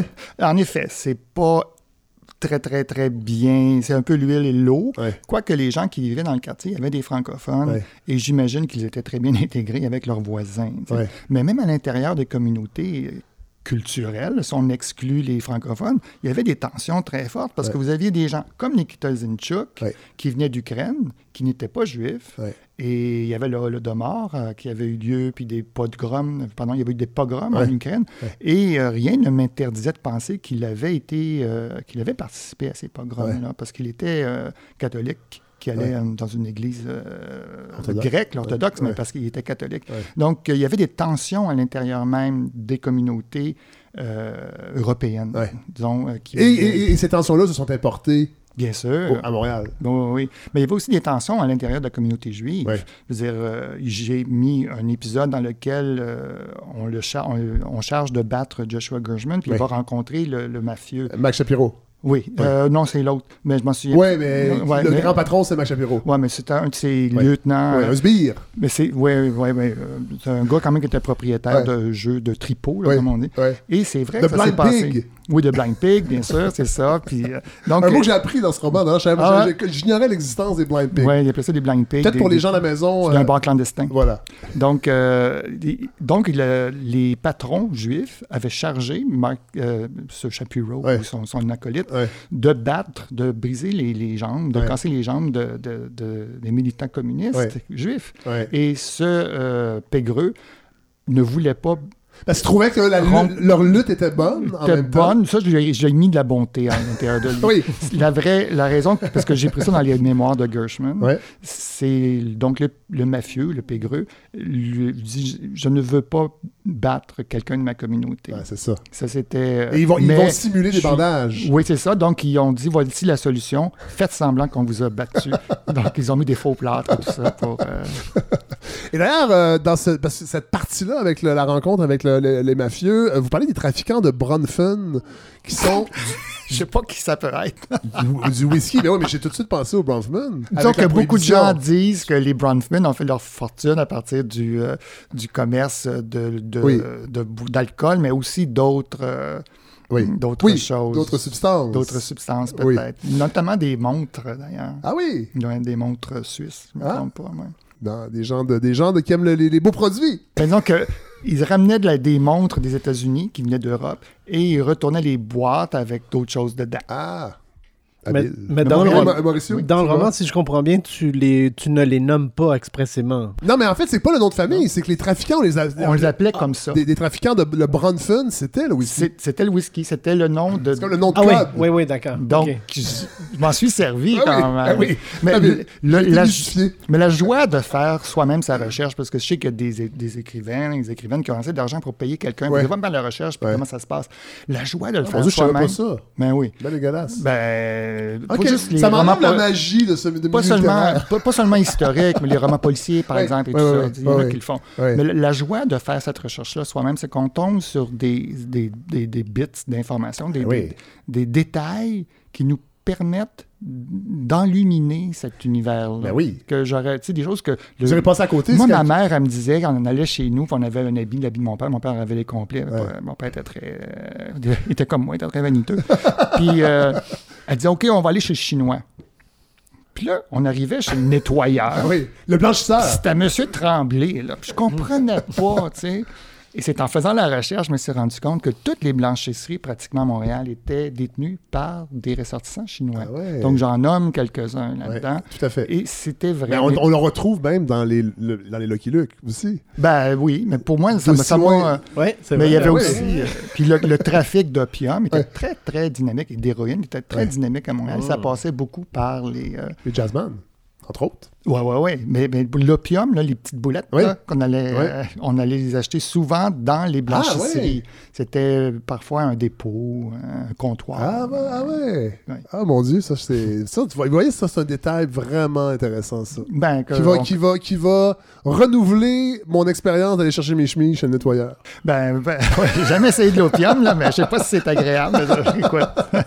Bon, tantôt, on parlait de, des étudiants fascistes de l'Université de Montréal. Et là, vous abordez également un petit peu. Vous parlez de restauration sociale. Oui. euh, qui, si je, je me rappelle bien de mes cours de sciences politiques, est un programme mis de l'avant par L'Église. l'Église et les, les intellectuels canadiens-français Les intellectuels canadiens français, mais beaucoup par, la, disons, la, la section la plus progressiste de l'Église. de l'Église Ouais, catholique. ouais. C'était en mars, là, je pense que ça s'est fait le 11 mars, où ils se rencontraient pour essayer justement de dénouer ce, ce- ce dilemme-là que les, les Canadiens français étaient dans la misère. Oui. Il y avait un taux de chômage de 30% les enfants travaillaient. Pour, pour repolitiser la lutte culturelle des Canadiens français, c'est parce qu'on a eu Jacques Beauchemin la semaine passée. On Ah a oui, mais beaucoup en- parlé de ça, mais c'est un peu de ça. mais entre autres pour les aider financièrement, Ouais. Puis, puis de, de, de- sortir de la misère dans laquelle ils s'enlisaient Ouais. et qui risquait justement de les précipiter dans le dans l'enfer. Ah, ben oui, oui, ah oui. Donc, euh, Donc, c'est en réaction aussi aux idées communistes qui circulaient. Ben, disons qu'ils sont réveillés. Oui, et vous parlez de corporatisme, évidemment, parce que quand on parle de, de fascisme, la doctrine politique, c'est le corporatisme. Ben, Euh, le gros, la, la- grosse, c'était fait comme les Juifs. Achat chez nous. C'est ça. Ouais. C'était Mais achat ça, chez c'est nous. drôle quand, quand j'ai lu ça. Achat chez nous, qui est un slogan qui revient dans Oui, la revalorisation du, ter- du- du terroir, des produits québécois. qui- euh, c'est fou, pareil. C'est quand même assez éloquent. comme, euh, mais oui, oui, mais c'était un peu ça parce que euh, Lionel Groux, on a dit beaucoup de choses très négatives Oui. à son endroit, puis je suis pas sûr qu'il était si démoniaque que ça. Il l'avait dit, ça. Il était de son temps, je veux dire. il les- admirait cette solidarité dans, la, dans la communauté juive, puis il voulait que les Canadiens français fassent la même chose. Mais je pense qu'il les respectait Oh, il oui. est respecté. Tout à fait. Euh, c'est drôle parce qu'en lisant votre roman, je trouvais, puisque maintenant on comprend vers la fin euh, que tous ces personnages ont existé, vous faites le même travail un peu que Serge Bouchard. C'est-à-dire de déterrer J'ai pas la même de l'oubli. de déterrer de l'oubli des personnages méconnus. Ce qu'on appelle Ouais. l'in- l'infra. Lui appelle ça l'infra-histoire. Ben, pour moi, ça, oui, c'est comme les, les- les petits mécanismes dans une montre, là, les, petites, les petites roues que, que personne ne voit. ou qu'on. Ouais. Pour moi, c'est ça qui fait avancer l'histoire, mais de façon beaucoup plus discrète, beaucoup moins spectaculaire. Mais là, j'essaie de, de, de le rendre un petit peu plus spectaculaire quand même, là, mais, parce qu'il y a eu une grosse émeute à cette époque-là. Oui. là. Puis ça, on n'en a jamais entendu Non. parler. Ben, on, on- on a un rapport, de toute façon, tellement étrange avec notre histoire, mais Ouais. moi, vraiment, je- j'espère que les gens vont vouloir se, se- se- se lancer dans cette lecture-là, Le Mammouth. Euh, c'est chez Héliotrope. De toute façon, vous restez avec nous, mais là, je vais, je vais me, je vais me tourner vers, euh, vers Mauricio Segura, parce que là, on va parler de Viral, qui se projette 100 ans plus tard, ou à peu près, euh, et parle du Montréal d'aujourd'hui. Donc, euh, vous êtes né au Chili. euh, en 69. Là, vous, avez, vous, vous êtes de Côte-des-Neiges? Oui, Vous avez à grandi à fait. Côte-des-Neiges? Ouais, c'est ça. C'est c'est le quartier où j'ai grandi. Euh, vous êtes dans le comité de rédaction de l'Inconvénient? Oui. Vous, Oui. vous, vous fréquentez Mathieu Bellil, notre, notre collaborateur? Tout à fait, tout à fait, oui. Alors, Viral est votre cinquième roman? C'est ça, c'est le cinquième. ouais. J'ai écrit un essai aussi, donc c'est mon sixième livre. Ouais. Et bon, euh, ça commence assez. euh, en fait, c'est- c'est c'est- c'est Lola, jeune journaliste euh, d'origine asiatique. Et là, je vais le dire parce qu'il faut, faut préciser, là, les. Euh, d'origine asiatique, qui filme une altercation entre une chauffeur d'autobus, chauffeuse, chaufferisse d'autobus, et un jeune arabe. Euh, elle publie l'alter- la- la- l'altercation sur les réseaux sociaux et badam, tout dégénère. Euh, bon, ça, c'est le. le- Est-ce que je résume bien le, le début Oui, tout à fait. Oui, c'est vraiment le- la scène euh, qui est une scène euh, au fond de base là et qui va bouleverser la vie de ces six euh, personnages que je présente, euh, dont, dont je présente la vision du monde euh, l'un après l'autre. Et donc, euh, oui, on se réfère constamment à cette scène du début. Je, vou- je voulais vraiment une scène. euh, En fait, je cherchais. Pendant longtemps, j'ai cherché une scène comme ça qui pouvait me permettre de parler de personnages très différents. J'avais cette ambition d'écrire un roman polyphonique. Ouais. Là, j'a- j'avais plus de temps. euh, et c'était le bon moment pour moi d'écrire un roman un peu plus long, parce que mes romans en général sont plus courts. Et euh, je voulais comment, comment euh, lier quelqu'un qui est à la, à la tête d'un arrondissement. Ouais. Donc, Oui, parce que oui, euh, il y a- le il personnage de François C'est ça, il y, a, il y a le maire François. Après qui ça, doit il réagir. qui doit réagir tout de façon assez rapide, là, Ouais, parce ouais. que tout ça se passe en 24 Oui. heures. Là, on a cette, euh, vous en avez parlé, cette euh, journaliste euh, d'origine vietnamienne. Après ça, on a un, un personnage qui est un adolescent colombien. Et, et comme ça, vous avez des personnages très différents, de classes sociales différentes, de groupes de, appartenant à des communautés culturelles différentes. Oui. Donc, pour moi, c'était c'était c'était le un des défis majeurs dans la construction du livre, c'est-à-dire comment euh, lier tout ce monde et qu'est-ce qui les qu'est-ce qui les qu'est-ce qui les relie aussi. Oui. hein. Donc cette scène-là va bouleverser leur vie à, à chacun et il y a aussi le fait qu'ils sont tous liés par euh, les réseaux sociaux. Oui, voilà, parce que le, le- le- le viral du titre, ce sont les réseaux sociaux. voilà. Euh, le, le, puis c'est le côté aussi viral dans le sens, je dirais pas maléfique, mais parce qu'au début, pour vrai, j'avais peur d'un que ce soit un roman un peu moralisateur sur la majorité qui ne traite pas bien. Bon, mais c'est beaucoup plus subtil que ça parce que dans le fond, la structure du roman est, est simple en même temps, elle est hyper efficace. C'est que chaque chapitre, c'est un personnage, c'est la vision d'un personnage par rapport à ce qui est arrivé. voilà. C'est-à-dire que la chauffeur d'autobus se sent lésée, le jeune, qui ont- parce qu'il s'est fait fermer la porte au nez, se sent lésé également. Alors, il n'y a pas de vérité là-dedans. Il n'y a personne qui a raison et tort. Exactement. Donc, moi, je lis des romans, j'aime pas, j'aime pas que les romans me fassent la morale. Donc, Mm. ça, c'est- première chose, c'est, super important. Et euh, d'autre part, il y a des personnages qui ont une vision du monde assez dure, Oui. assez terrible. là. Mais je dois dire que même ceux-là, je me retrouve chez eux. Donc, dans, dans mes moments noirs, je, je me reconnais même en Guillaume, qui est un personnage pour moi terrible, qui a été, ça a été dur d'écrire ce ce- cette partie-là, ce chapitre. Mais euh, c'est ça. Pour moi, c'est important de dire que, que ce roman-là, euh, je me reconnais dans tout le monde et je, je crois que en, en fin de compte, euh, mon objectif, c'était vraiment de, de tisser un, un portrait de Montréal. Ouais, ouais. C'est ça, un portrait global. Ce que je pense, les romans québécois font moins. On est toujours dans une perspective, dans un jeu particulier. Et je pense qu'on retrouve ça d'ailleurs aussi dans, dans le roman de, de, de Pierre. Oui. C'est-à-dire qu'on on- on offre là tout un Mais on a univers, un, pourquoi, un- là. un Il- microcosme. oui. C'est ça. Lui, ben, Pierre, vous avez eu la chance de faire une recherche sur des événements qui étaient figés dans le temps aussi. C'est ça, c'était mon grand luxe. Oui. Je sais pas si c'est un luxe, mais bon, ça l'était. Mais euh, Mauricio, c'est vous, la, la difficulté que je trouve, c'était de témoigner de ces environnements-là. Et là, le fait d'être né au Chili, le fait d'être... euh, euh, Est-ce que ça vous a... J'imagine que ça vous a aidé un peu de, de- de vous mettre dans la peau de personnes qui ne sont pas nées ici et qui doivent, parce qu'il y a quand même ça dans, dans, dans, Viral, il n'y a pas de moralisation, mais il y a une espèce de ressentiment aussi, entre autres, du personnage de Camilo et euh, de Samy. Sa- Samy qui est celui qui est victime de l'incident, euh, par rapport à la majorité, par rapport à la difficulté de, de- d'être- d'être- la crise identitaire, en fait, des- des- des personnages. Oui, tout à fait. Moi, je, je peux facilement comprendre leur, euh, leur ressentiment. Et ce ressentiment-là, c'est pas juste moi qui le ressens, mais comme écrivain, j'essaie de témoigner aussi de. Je rencontre assez souvent des, des élèves du secondaire pour un roman que j'ai écrit, euh, mon premier roman qui s'appelle Côte des Nègres. Oui. Et je suis beaucoup invité pour ce, ce roman-là. euh, et je vois euh, que certains euh, étudiants de secondaire 4, Ouais. secondaire 5 sont, sont, un, sont un peu perdus aujourd'hui dans le Québec d'aujourd'hui. Et Ouais. dans- la question que je leur Ben, je vous pose dis que les, souvent... fra- les francophones aussi. Ouais. Ouais, on est tous un peu perdus, surtout euh, depuis deux, trois Oui, jours. là. oui. On est très perdus.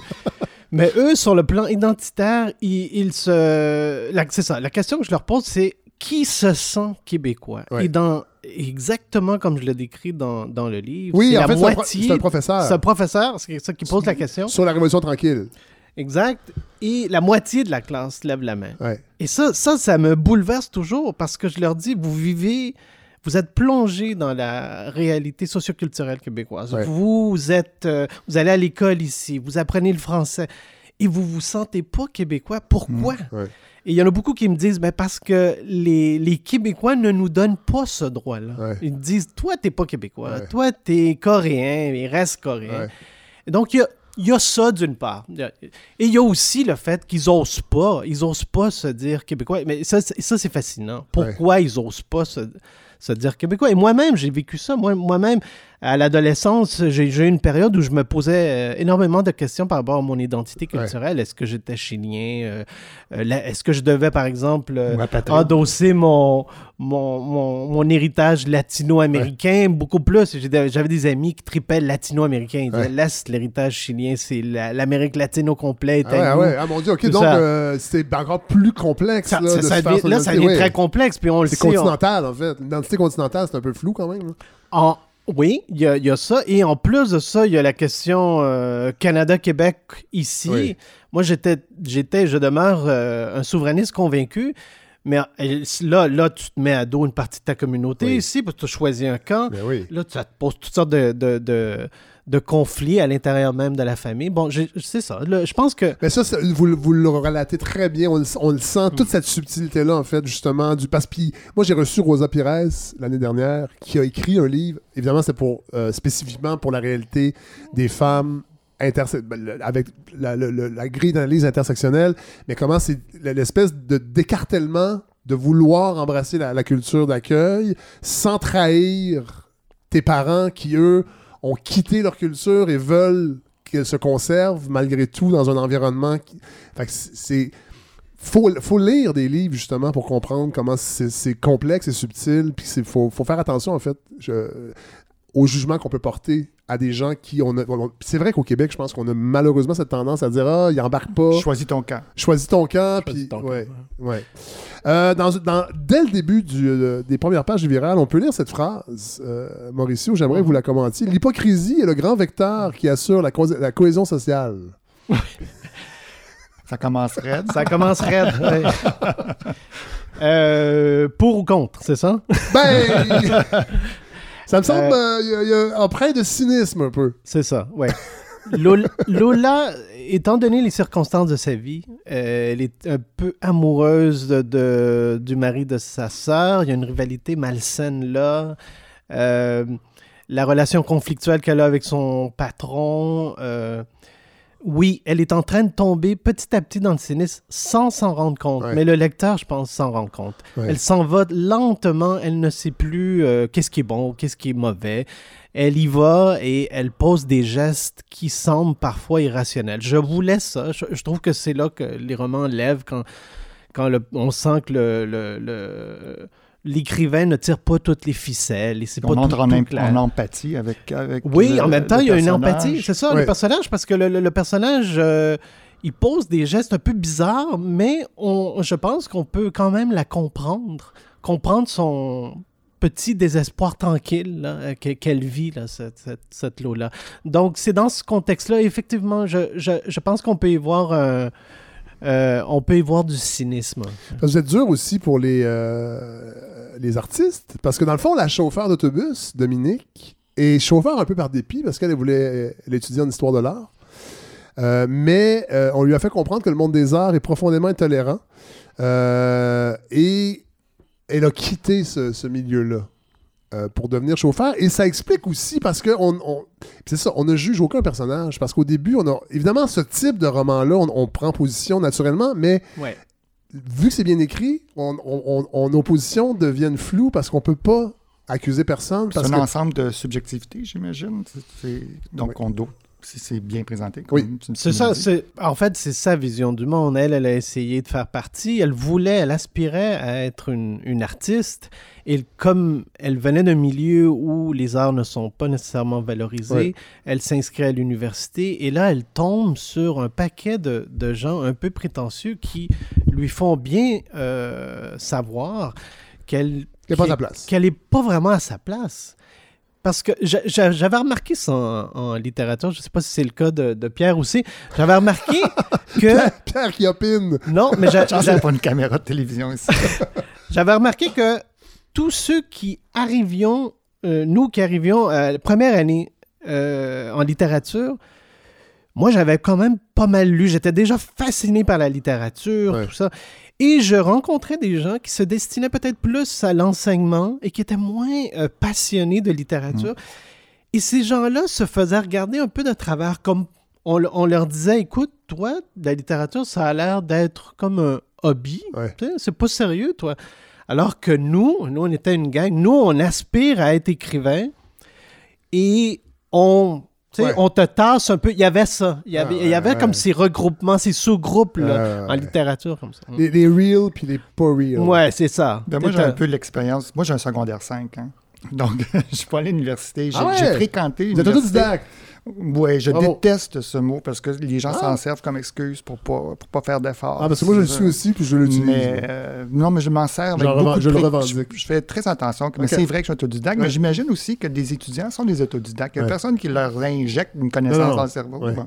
Mais moi, j'ai comme j'ai un secondaire 5. Et parfois, on m'invite dans des colloques euh, universitaires. C'est une belle Et- revanche, ça. Moi, mais j'ai toujours l'impression qu'on me traite un peu comme une bébête. Ah ouais. On a, on a un vivant avec nous autres. Tu comprends? Un peu, un peu pour euh, Ah, mais donc, OK, mais là, attendez. Je vais faire de la psychologie, à, de la, psychopop. Ah ouais, Est-ce que le fait d'avoir un secondaire 5, inconsciemment, vous fait en donner plus sur le plan linguistique, peut-être? Ah, ben oui, je compense. Probablement. Euh, Parce que je quand veux même pas dire Moi, inconsciemment. livre, vous me dites, en, en tout respect pour les gens qui ont seulement un secondaire 5, là, Comme mais moi. quand, oui, mais quand on lit votre livre, on ne de- on peut, on devine pas ça. Ah, ben, je sais pas si c'est un compliment. Moi, je suis fier de mon secondaire plus. Mais, 5. mais Ah, bien oui. sûr que c'est un compliment. Ben oui, pense. Ouais, ouais, ouais. oui, oui. Non, non, non, mais merci. Non, Ouais. mais c'est c'est- c'est du travail. hein. Mais Bon, là, j'enlève. je Non, non, c'est correct, on a du temps, on va C'est revenir c'est du travail pour moi. C'est tout. Euh, bon, vous avez été analyste, j'ai lu ça dans votre bio, et je veux savoir jusqu'à quel point. Ben, je, pense- je pense que j'ai la réponse, mais je vais vous la poser quand même la question. Vous avez été analyste à la commission euh, Bouchard-Taylor? Tout à fait. Ouais. Ça faisait quoi exactement, d'analyste? En fait, Votre travail, en fait, euh, consistait à quoi? Ben, on assistait au Forum des citoyens, je pense que ça s'appelait, Ouais. et les gens euh, venaient en grand nombre donner leur avis un peu sur la situation. Et on, on le sait, ça. Oh, eu, Ça a déraillé. C'était coloré. Voilà, c'était coloré, ça a déraillé. Beaucoup de gens avec des secondaires 5. Il y, a- Même pas. il y avait, il y avait de tout. Il y avait des gens qui avaient euh, des analyses très savantes, Ouais. aussi, je voudrais rappeler. Ah, ben Mais oui. il y oui. avait des analyses un peu simples. Et le, le job qu'on avait, on était trois euh, analystes. Il fallait les. les euh, Les trier. c'est ça, les trier. Est-ce que c'était de. Si je me souviens bien, des catégories. Les, de la simple ignorance Ouais. ou de la, de la haine, mais très rationalisée. Ouais. Après ça, tu avais une autre catégorie comme ça. Et tout ça, on était chapeauté par euh, M. Bouchard, là, Oui. qui nous disait un peu comment on procé- Mais ça, ça a été très, très formateur Ben, pour moi. il y a des- Il y, a des phrases qui ont été dites, là, qui me sont restées dans la tête. Mais dans votre- de dormir. Ouais. Mais j'ai retrouvé ça un peu dans votre roman parce que Ouais. on- y a encore des petits, il y a des petits passages où euh, les gens commentent l'odeur dans le taxi. On est encore là-dedans à Montréal?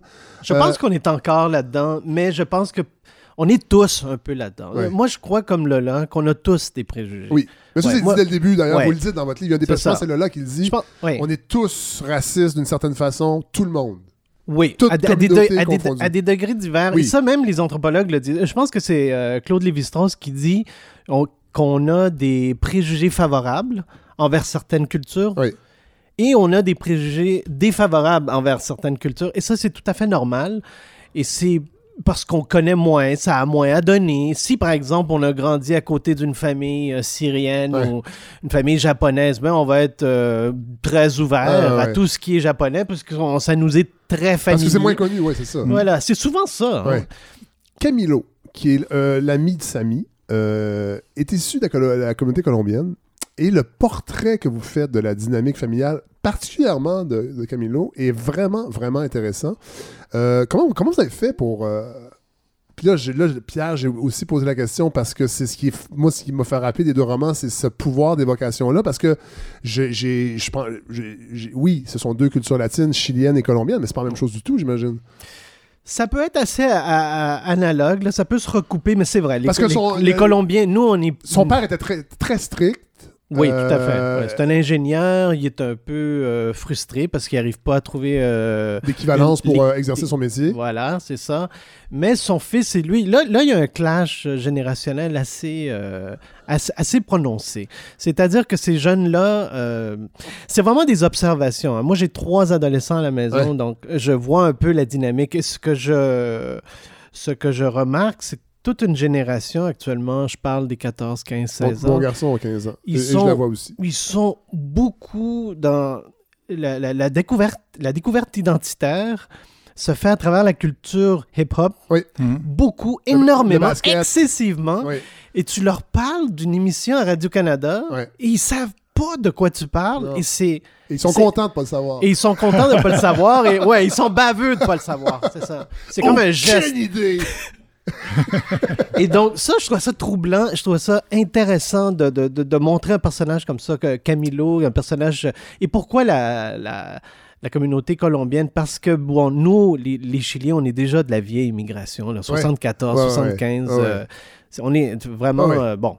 Et j'avais besoin de, de, de la nouvelle immigration Ouais. latino-américaine. C'est vraiment eux. Ouais. De ce temps-ci, c'est vraiment eux. Et le père est strict. En fait, il veut pas que euh, son fils joue au basket. Euh, il, euh, Est-ce que c'est parce que c'est un immigrant et qu'il sait que son fils va l'avoir difficile s'il n'est pas plus sérieux? Est-ce qu'il y a ça ou c'est strictement culturel?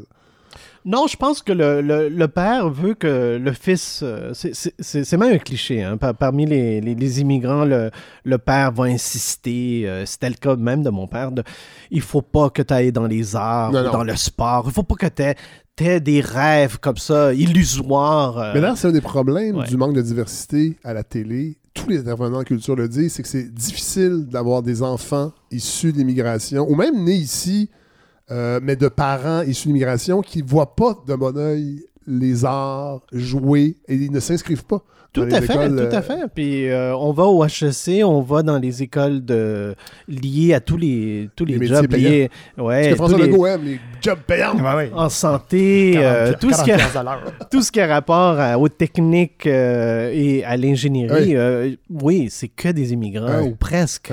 C'est sûr que tout parent qui arrive ici va pas dire à son fils, hey, deviens écrivain là. Et. Et voilà.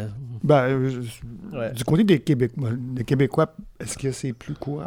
Je pense qu'un peu plus. Mais, de mais ce que dans certaines vu. familles, oui. Ça, vous on avez va, raison, Pierre. on va euh, le tolérer. Oui.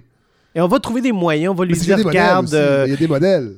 regarde, écrit pour la télévision. On va essayer de te pistonner là. Tu sais, mais j'ai pas vu ça dans, dans les familles latino-américaines. Pas du tout. Ouais. Euh, vos deux romans se ressemblent aussi, j'ai trouvé. euh, Peut-être que je, je force la note, mais je pense pas. Les femmes prennent un rôle. Plus le roman avance, plus c'est elles qui sont le pivot, carrément. Et dans votre, euh, dans votre euh, roman, Mauricio Segura, c'est la même chose. Il y a d'abord le personnage de Yasmine, qui est la sœur de Samy. Samy, qui est le, le- personnage qui est victime, en fait, qui, subit le plus l'événement dans, dans l'autobus, parce que c'est il, il reçoit des menaces de mort de groupes identitaires québécois. Bon, il disparaît carrément. Euh, et dans le fond, Catherine, qui est la, ben, la, la blonde, en tout cas, la- alors, ces deux filles-là détiennent en fait la clé du roman d'une certaine façon. Tout à fait, j'aime ça. J'aime ça. Ah ouais? la- la clé du- C'est, on parle là du dernier chapitre et euh, effectivement, je trouvais ça un peu facile de donner euh, la voix à Samy. Oui. J'ai hésité, mais ça aurait c'est un peu, ça fait un peu arranger avec le gars des vues. Donner le point de vue de Samy qui nous donne la vérité euh, oui. inébranlable. Non, ça, c'est- non, c'est ça. Donc j'ai écarté ça.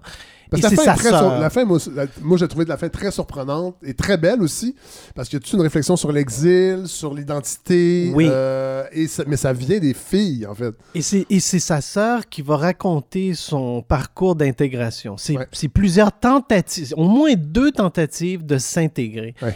Très différentes, à travers, comme, comme on le disait d'abord, à travers la culture euh, américaine, surtout le hip-hop, le basketball, le Instagram et tous ces influenceurs Ouais. américains là, Ouais. qui, qui, qui nourrissent ces jeunes euh, de 14-15 ans. Et par la suite, il y a comme un retour à ses, à ses origines euh, marocaines. Et là, euh, là, on sait, là, le roman, je pense, euh, en dit. On, on sait on- le roman ne peut pas tout dire. Ouais, il y a une part de mystère. Je pense que ce, ce Parce qu'on sait pas s'ils se garde-. Ouais.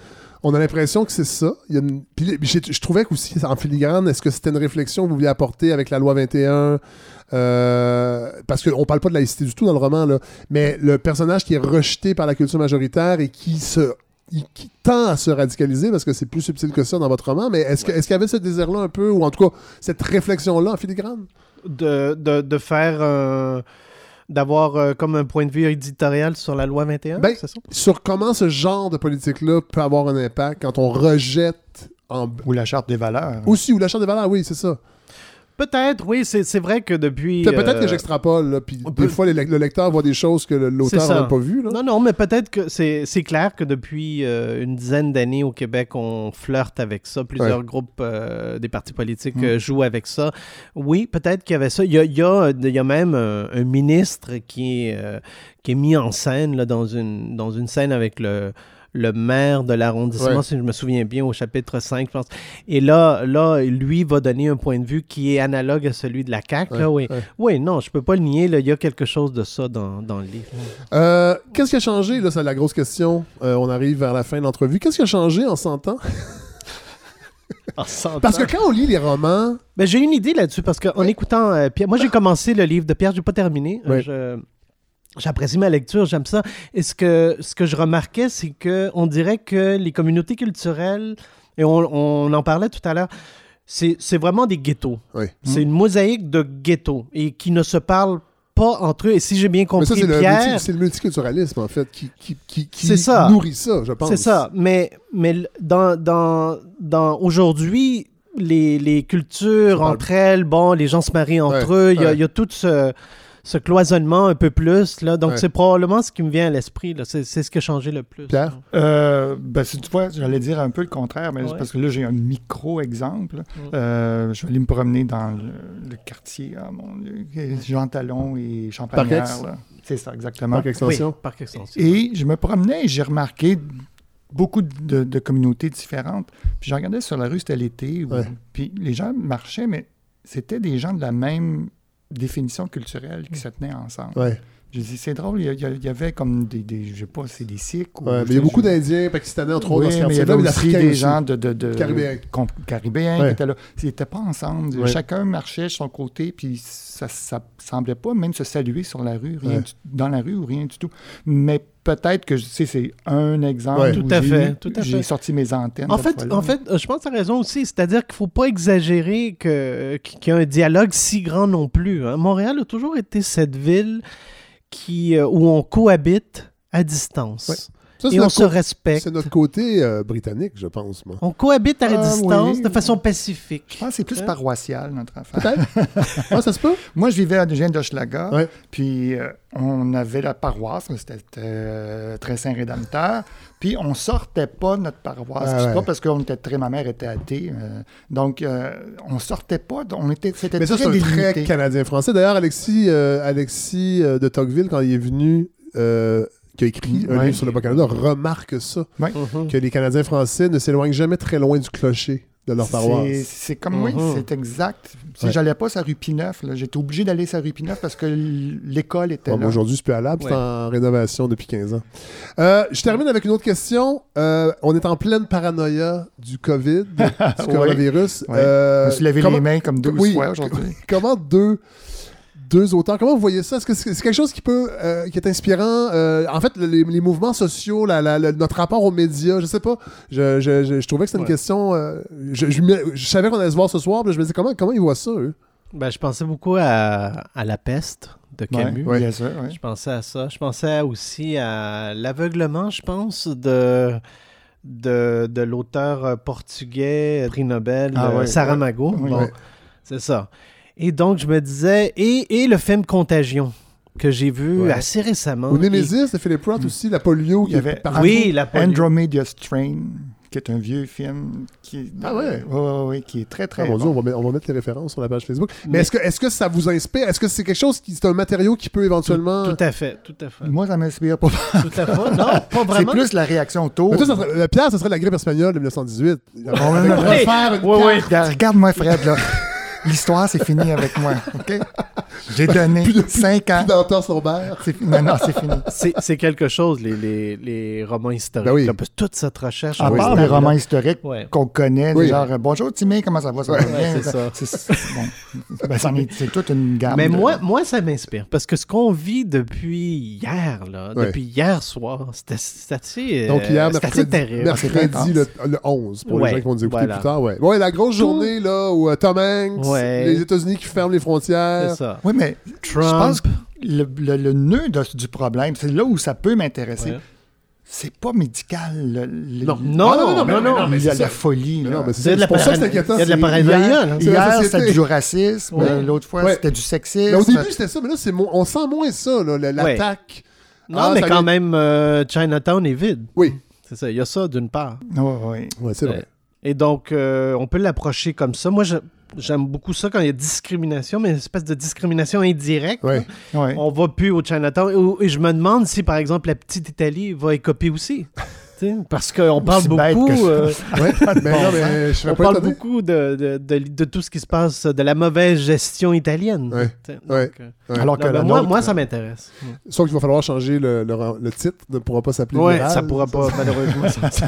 Ben, merci, messieurs. Mauricio Segura, je- euh, j'espère que les gens iront lire Viral. C'est aux éditions Boréal. Euh, et euh, Pierre Sanson, merci. Le Merci. Mammouth, euh, chez Héliotrope. Merci. C'est la première fois que j'interviewais deux euh, romanciers en même temps, deux auteurs. J'ai hâte- mal? J'ai hâte de réécouter. Non, j'espère que, j'espère que j'ai donné le goût aux gens d'aller lire vos, vos livres. Merci oui. d'être venu. Oui. Merci. Merci bien.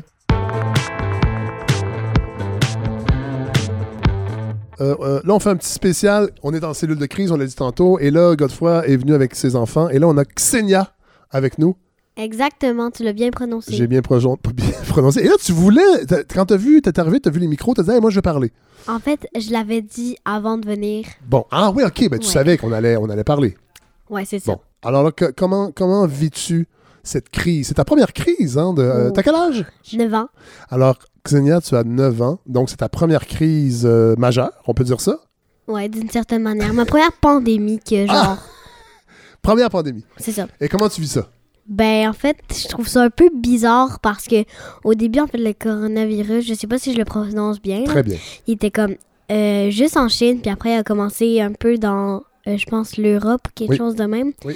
Puis genre, tout d'un coup, il est arrivé au- à Montréal, puis comme, ça a fait un jour de congé. Vendredi, on n'a pas d'école, puis après, le lendemain, je sais qu'il y a pas d'école pendant deux semaines. Pendant deux semaines. Est-ce que ça te fait peur, tout ça? Mais genre, un peu, mais pas trop parce que ça dit que les enfants, tu sais, c'est pas trop dangereux pour eux. Fait Ouais. que c'est quand même pas si je pensais que j'allais mourir. Parce que si Donc- je pensais que j'allais mourir, je serais pas ici en ce moment. Je pense je suis en train de stresser dans ma chambre et Mais- peut-être de lire. Ah, de lire? Toi, toi Ouais. la lecture, ça t'aide à te calmer? Ouais. Ah, ça, c'est C'est toujours ça. ça. mon excuse le soir pour avoir plus de lecture. Ah, mon Dieu, que j'aime ça. Est-ce que tu voudrais euh, changer de parent et être euh, ma fille? Parce que moi, mon garçon, il aime pas la lecture. Non. Non, OK. Alors, c'est bien le fun. Euh, de toute façon, je vais peut-être mourir, moi, parce que je suis une personne vieillissante qui va peut-être attraper la grippe. OK. Ça serait plate, hein? Ouais. OK. Alors, qu'est-ce que tu vas faire pendant les deux prochaines semaines? Ben, je pense que je vais passer à peu près peut-être la moitié du temps à dire Je m'ennuie, je m'ennuie, papa, je m'ennuie. Est-ce qu'il qu'il est-ce qu'il y a le fun, gars de froid à la maison? Ouais. Est-ce qu'il mais est aussi rigolo que dans la balado? Hmm, ça dépend. À Ah ouais, sa hein? manière euh, différente qu'à la radio. Bon, là, euh, je vois que tu as une chips dans les mains. Je pense que tu as hâte d'aller manger ta chips. Et là, il y a ton, ton, ton grand frère qui est là. Et on pourrait lui parler un petit peu aussi. Oh, Qu'est-ce que t'en penses? ouais. Alors, tu peux céder ta place. Vas-y, Mathias. Alors, Mathias va s'installer. Beau moment. Beau moment. euh, parce que on est en cellule de crise et peut-être que peut-être qu'il ne restera que des enfants à la fin. C'est peut-être la dernière fois, Fred, qu'on est tous ensemble. Alors, nous avons Mathias. Ça va bien? Ouais, Toi, tu as quel âge? 10 ans. Et comment tu, comment tu vis cette crise du COVID-19? Ben, en fait, je trouve ça pas vraiment inquiétant parce que en ce moment, à Montréal, il n'y a pas beaucoup de cas. Mais est-ce que tu as l'impression qu'il va en avoir plus très rapidement? Pas vraiment. T'as- Ah, toi, t'es pas inquiet? Non. Ben, c'est très bien, ça. Qu- Qu'est-ce que tu penses des gens qui se garochent dans les épiceries pour acheter des montagnes de papier de toilette? Je trouve ça un peu bizarre parce que pourquoi le papier de toilette? Effectivement. Parce que, parce que les gens, euh, en fait, les- le coronavirus n'a aucun lien. En fait, c'était une épidémie de gastro, gastro 21 ou gastro 68. Là, les gens, mais les gens sont bizarres. On peut dire ça, hein? Ouais, Est-ce que toi, t'es bizarre parfois? Parfois, mais pas euh, vis-à-vis le coronavirus. C'est une excellente réponse. Et euh, ben, tant qu'à ça, euh, Ludo, veux-tu nous parler un peu? On a l'impression d'être à 276 à l'eau. laisse, ta place à, laisse place à Ludo, il va venir parler un petit peu. Parce que Ludo, qui est mon garçon, euh, 15 ans déjà. Alors, il s'installe tranquillement, pas vite. Évidemment, on est en famille, on est confiné, on ne- on n'en sort pas. Alors, euh, c'est notre seul lien. Dans le fond, la balado est le, le seul lien que nous avons avec le monde. Alors, Ludovic Savard, ça va bien? Coucou, oui, ça va très bien. Bon, alors euh, comment, comment réagis-tu euh, avec la suspension des cours, avec la, la panique qui s'installe dans, la, dans, la, dans, la, dans la population? Ben, pour les cours, je suis heureux, évidemment. Ah oui, hein? Ben, c'est quand même deux semaines de congé. Ouais. Mais pour la panique, les gens devraient se calmer un peu. Ah oui, hein? Oui.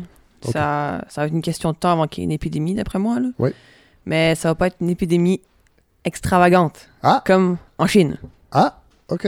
Alors, euh, du haut de tes 15 ans, là, t'es capable de. T'es capable de faire une prédiction comme ça. Non, mais je trouve ça drôle d'avoir le- le- la vision des. des- bon, a- les enfants à Godefroy sont un peu plus jeunes, mais des, des, des, plus jeunes et des, et des ados, de comment vous voyez cette chose-là? Est-ce que, pour vrai, est-ce que ça t'inquiète un peu? Non, pas vraiment. Non? Non. OK. Ça, c'est pas parce que tu passes énormément de temps sur la PS4 complètement coupé de la réalité. C'est quoi le rapport? Merci, Ludovic Savard. Eh, va-t'en. Alors, merci à Pierre Sanson et euh, Mauricio euh, Segura qui ont affronté l'hystérie collective pour euh, se joindre euh, à moi dans ma maison, dans un espace euh, cloisonné. Merci à Godefroy Lorando qui, à pied, le- levé, euh, a, a relevé le défi de nous offrir une chronique toujours pertinente. Euh, merci à Simon Jaudoin. euh, Simon Jaudoin qui euh, était déjà en route à Saguenay, euh, évidemment, avec euh, sa, propension à prendre les chemins euh, de travers, comme dirait Serge Bouchard, était déjà en route à Saguenay pour être chroniqueur dans l'épisode euh, Festival Regard et euh, il l'a su en route euh, que l'épisode était annulé. Donc, euh, Simon, on va t'entendre bientôt. Euh, voilà, merci euh, de ta disponibilité et, d'avoir fait une partie du chemin. Malgré tout, on remercie notre partenaire habituel Communauto. On a hâte d'utiliser vos services. Ben ça, il y avait il y avait plein d'épisodes qui étaient prévus euh, au mois de mars, au mois d'avril. Évidemment, là, ils sont en suspens, on verra, mais plein d'épisodes qui se passaient à l'extérieur de Montréal. On allait en Gaspésie, on, allait, on va aller à Bécomo plus tard. On espère que tout ça fonctionnera. Euh, pour l'instant, c'est en suspens. On n'a pas annulé rien. Donc, euh, à part le Festival Regard, malheureusement, mais je pense que l'édition de l'an prochain sera explosive pour le- les 25 ans du festival et j'espère qu'on y sera. Et euh, on remercie évidemment euh, nos amis de chez SE Concept qui euh, ont permis de nous équiper de façon professionnelle pour vous offrir cette balado. Merci à tous les auditeurs et les auditrices qui nous écrivent. Vous pouvez le faire, entre autres, via la page Facebook de la balado. Vous pouvez le faire par courriel balado Fred à gmail.com. Là, je sais qu'il y a des gens qui se posent des questions pour euh, le party de fin de saison de cette balado au Lion d'Or. Pour l'instant, c'est euh, prévu le 13 juin. Vous aurez plus de détails. Évidemment, on verra si on est capable de faire ça euh, au Lion d'Or à cette date-là avec ce qui se passe avec la COVID-19. Euh, Il y a des gens également qui voulaient venir assister à la balado, c'était une des contreparties. Ben là, on va mettre ça un petit peu, si ça vous dérange pas, on va mettre ça en suspens. Hein? Euh, je vous fais confiance, mais pas tant. Euh, alors euh, voilà, mais euh, on va. Tout ça n'est que partie remise, voilà. Donc la semaine prochaine, ben, il y aura sûrement un épisode, je ne sais pas, parce qu'on devait être à Sainte-Camille dans les Bois-Francs pour faire un épisode sur, sur ce village qui, en fait, cette région extrêmement dynamique à plein de niveaux là, sur, sur l'aménagement du territoire, sur des projets culturels pour garder les gens dans les milieux ruraux, puis même en attirer d'autres. Euh, donc, euh, ça aussi, c'est suspendu. Alors, on va essayer de se, de, de revirer de là. Je sais que Benoît Chartier, il y a des gens qui euh, trouvaient que ça faisait longtemps qu'on l'avait pas entendu. Alors, j'ai lancé un appel. Je pense qu'il va, va être là la semaine prochaine.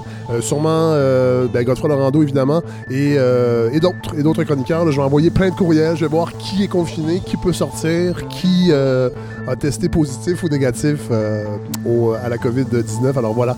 Alors, merci d'être là. Merci d'être à l'écoute. Et on se retrouve euh, très, très, très bientôt. Et n'hésitez pas à commenter, à participer à cette balado. C'est un, projet qui vous appartient et vous, euh, vous vous l'appropriez de, de belle façon, je dois l'avouer. Alors, euh, je suis toujours très touché de, de lire vos messages. Donc, on se retrouve très bientôt.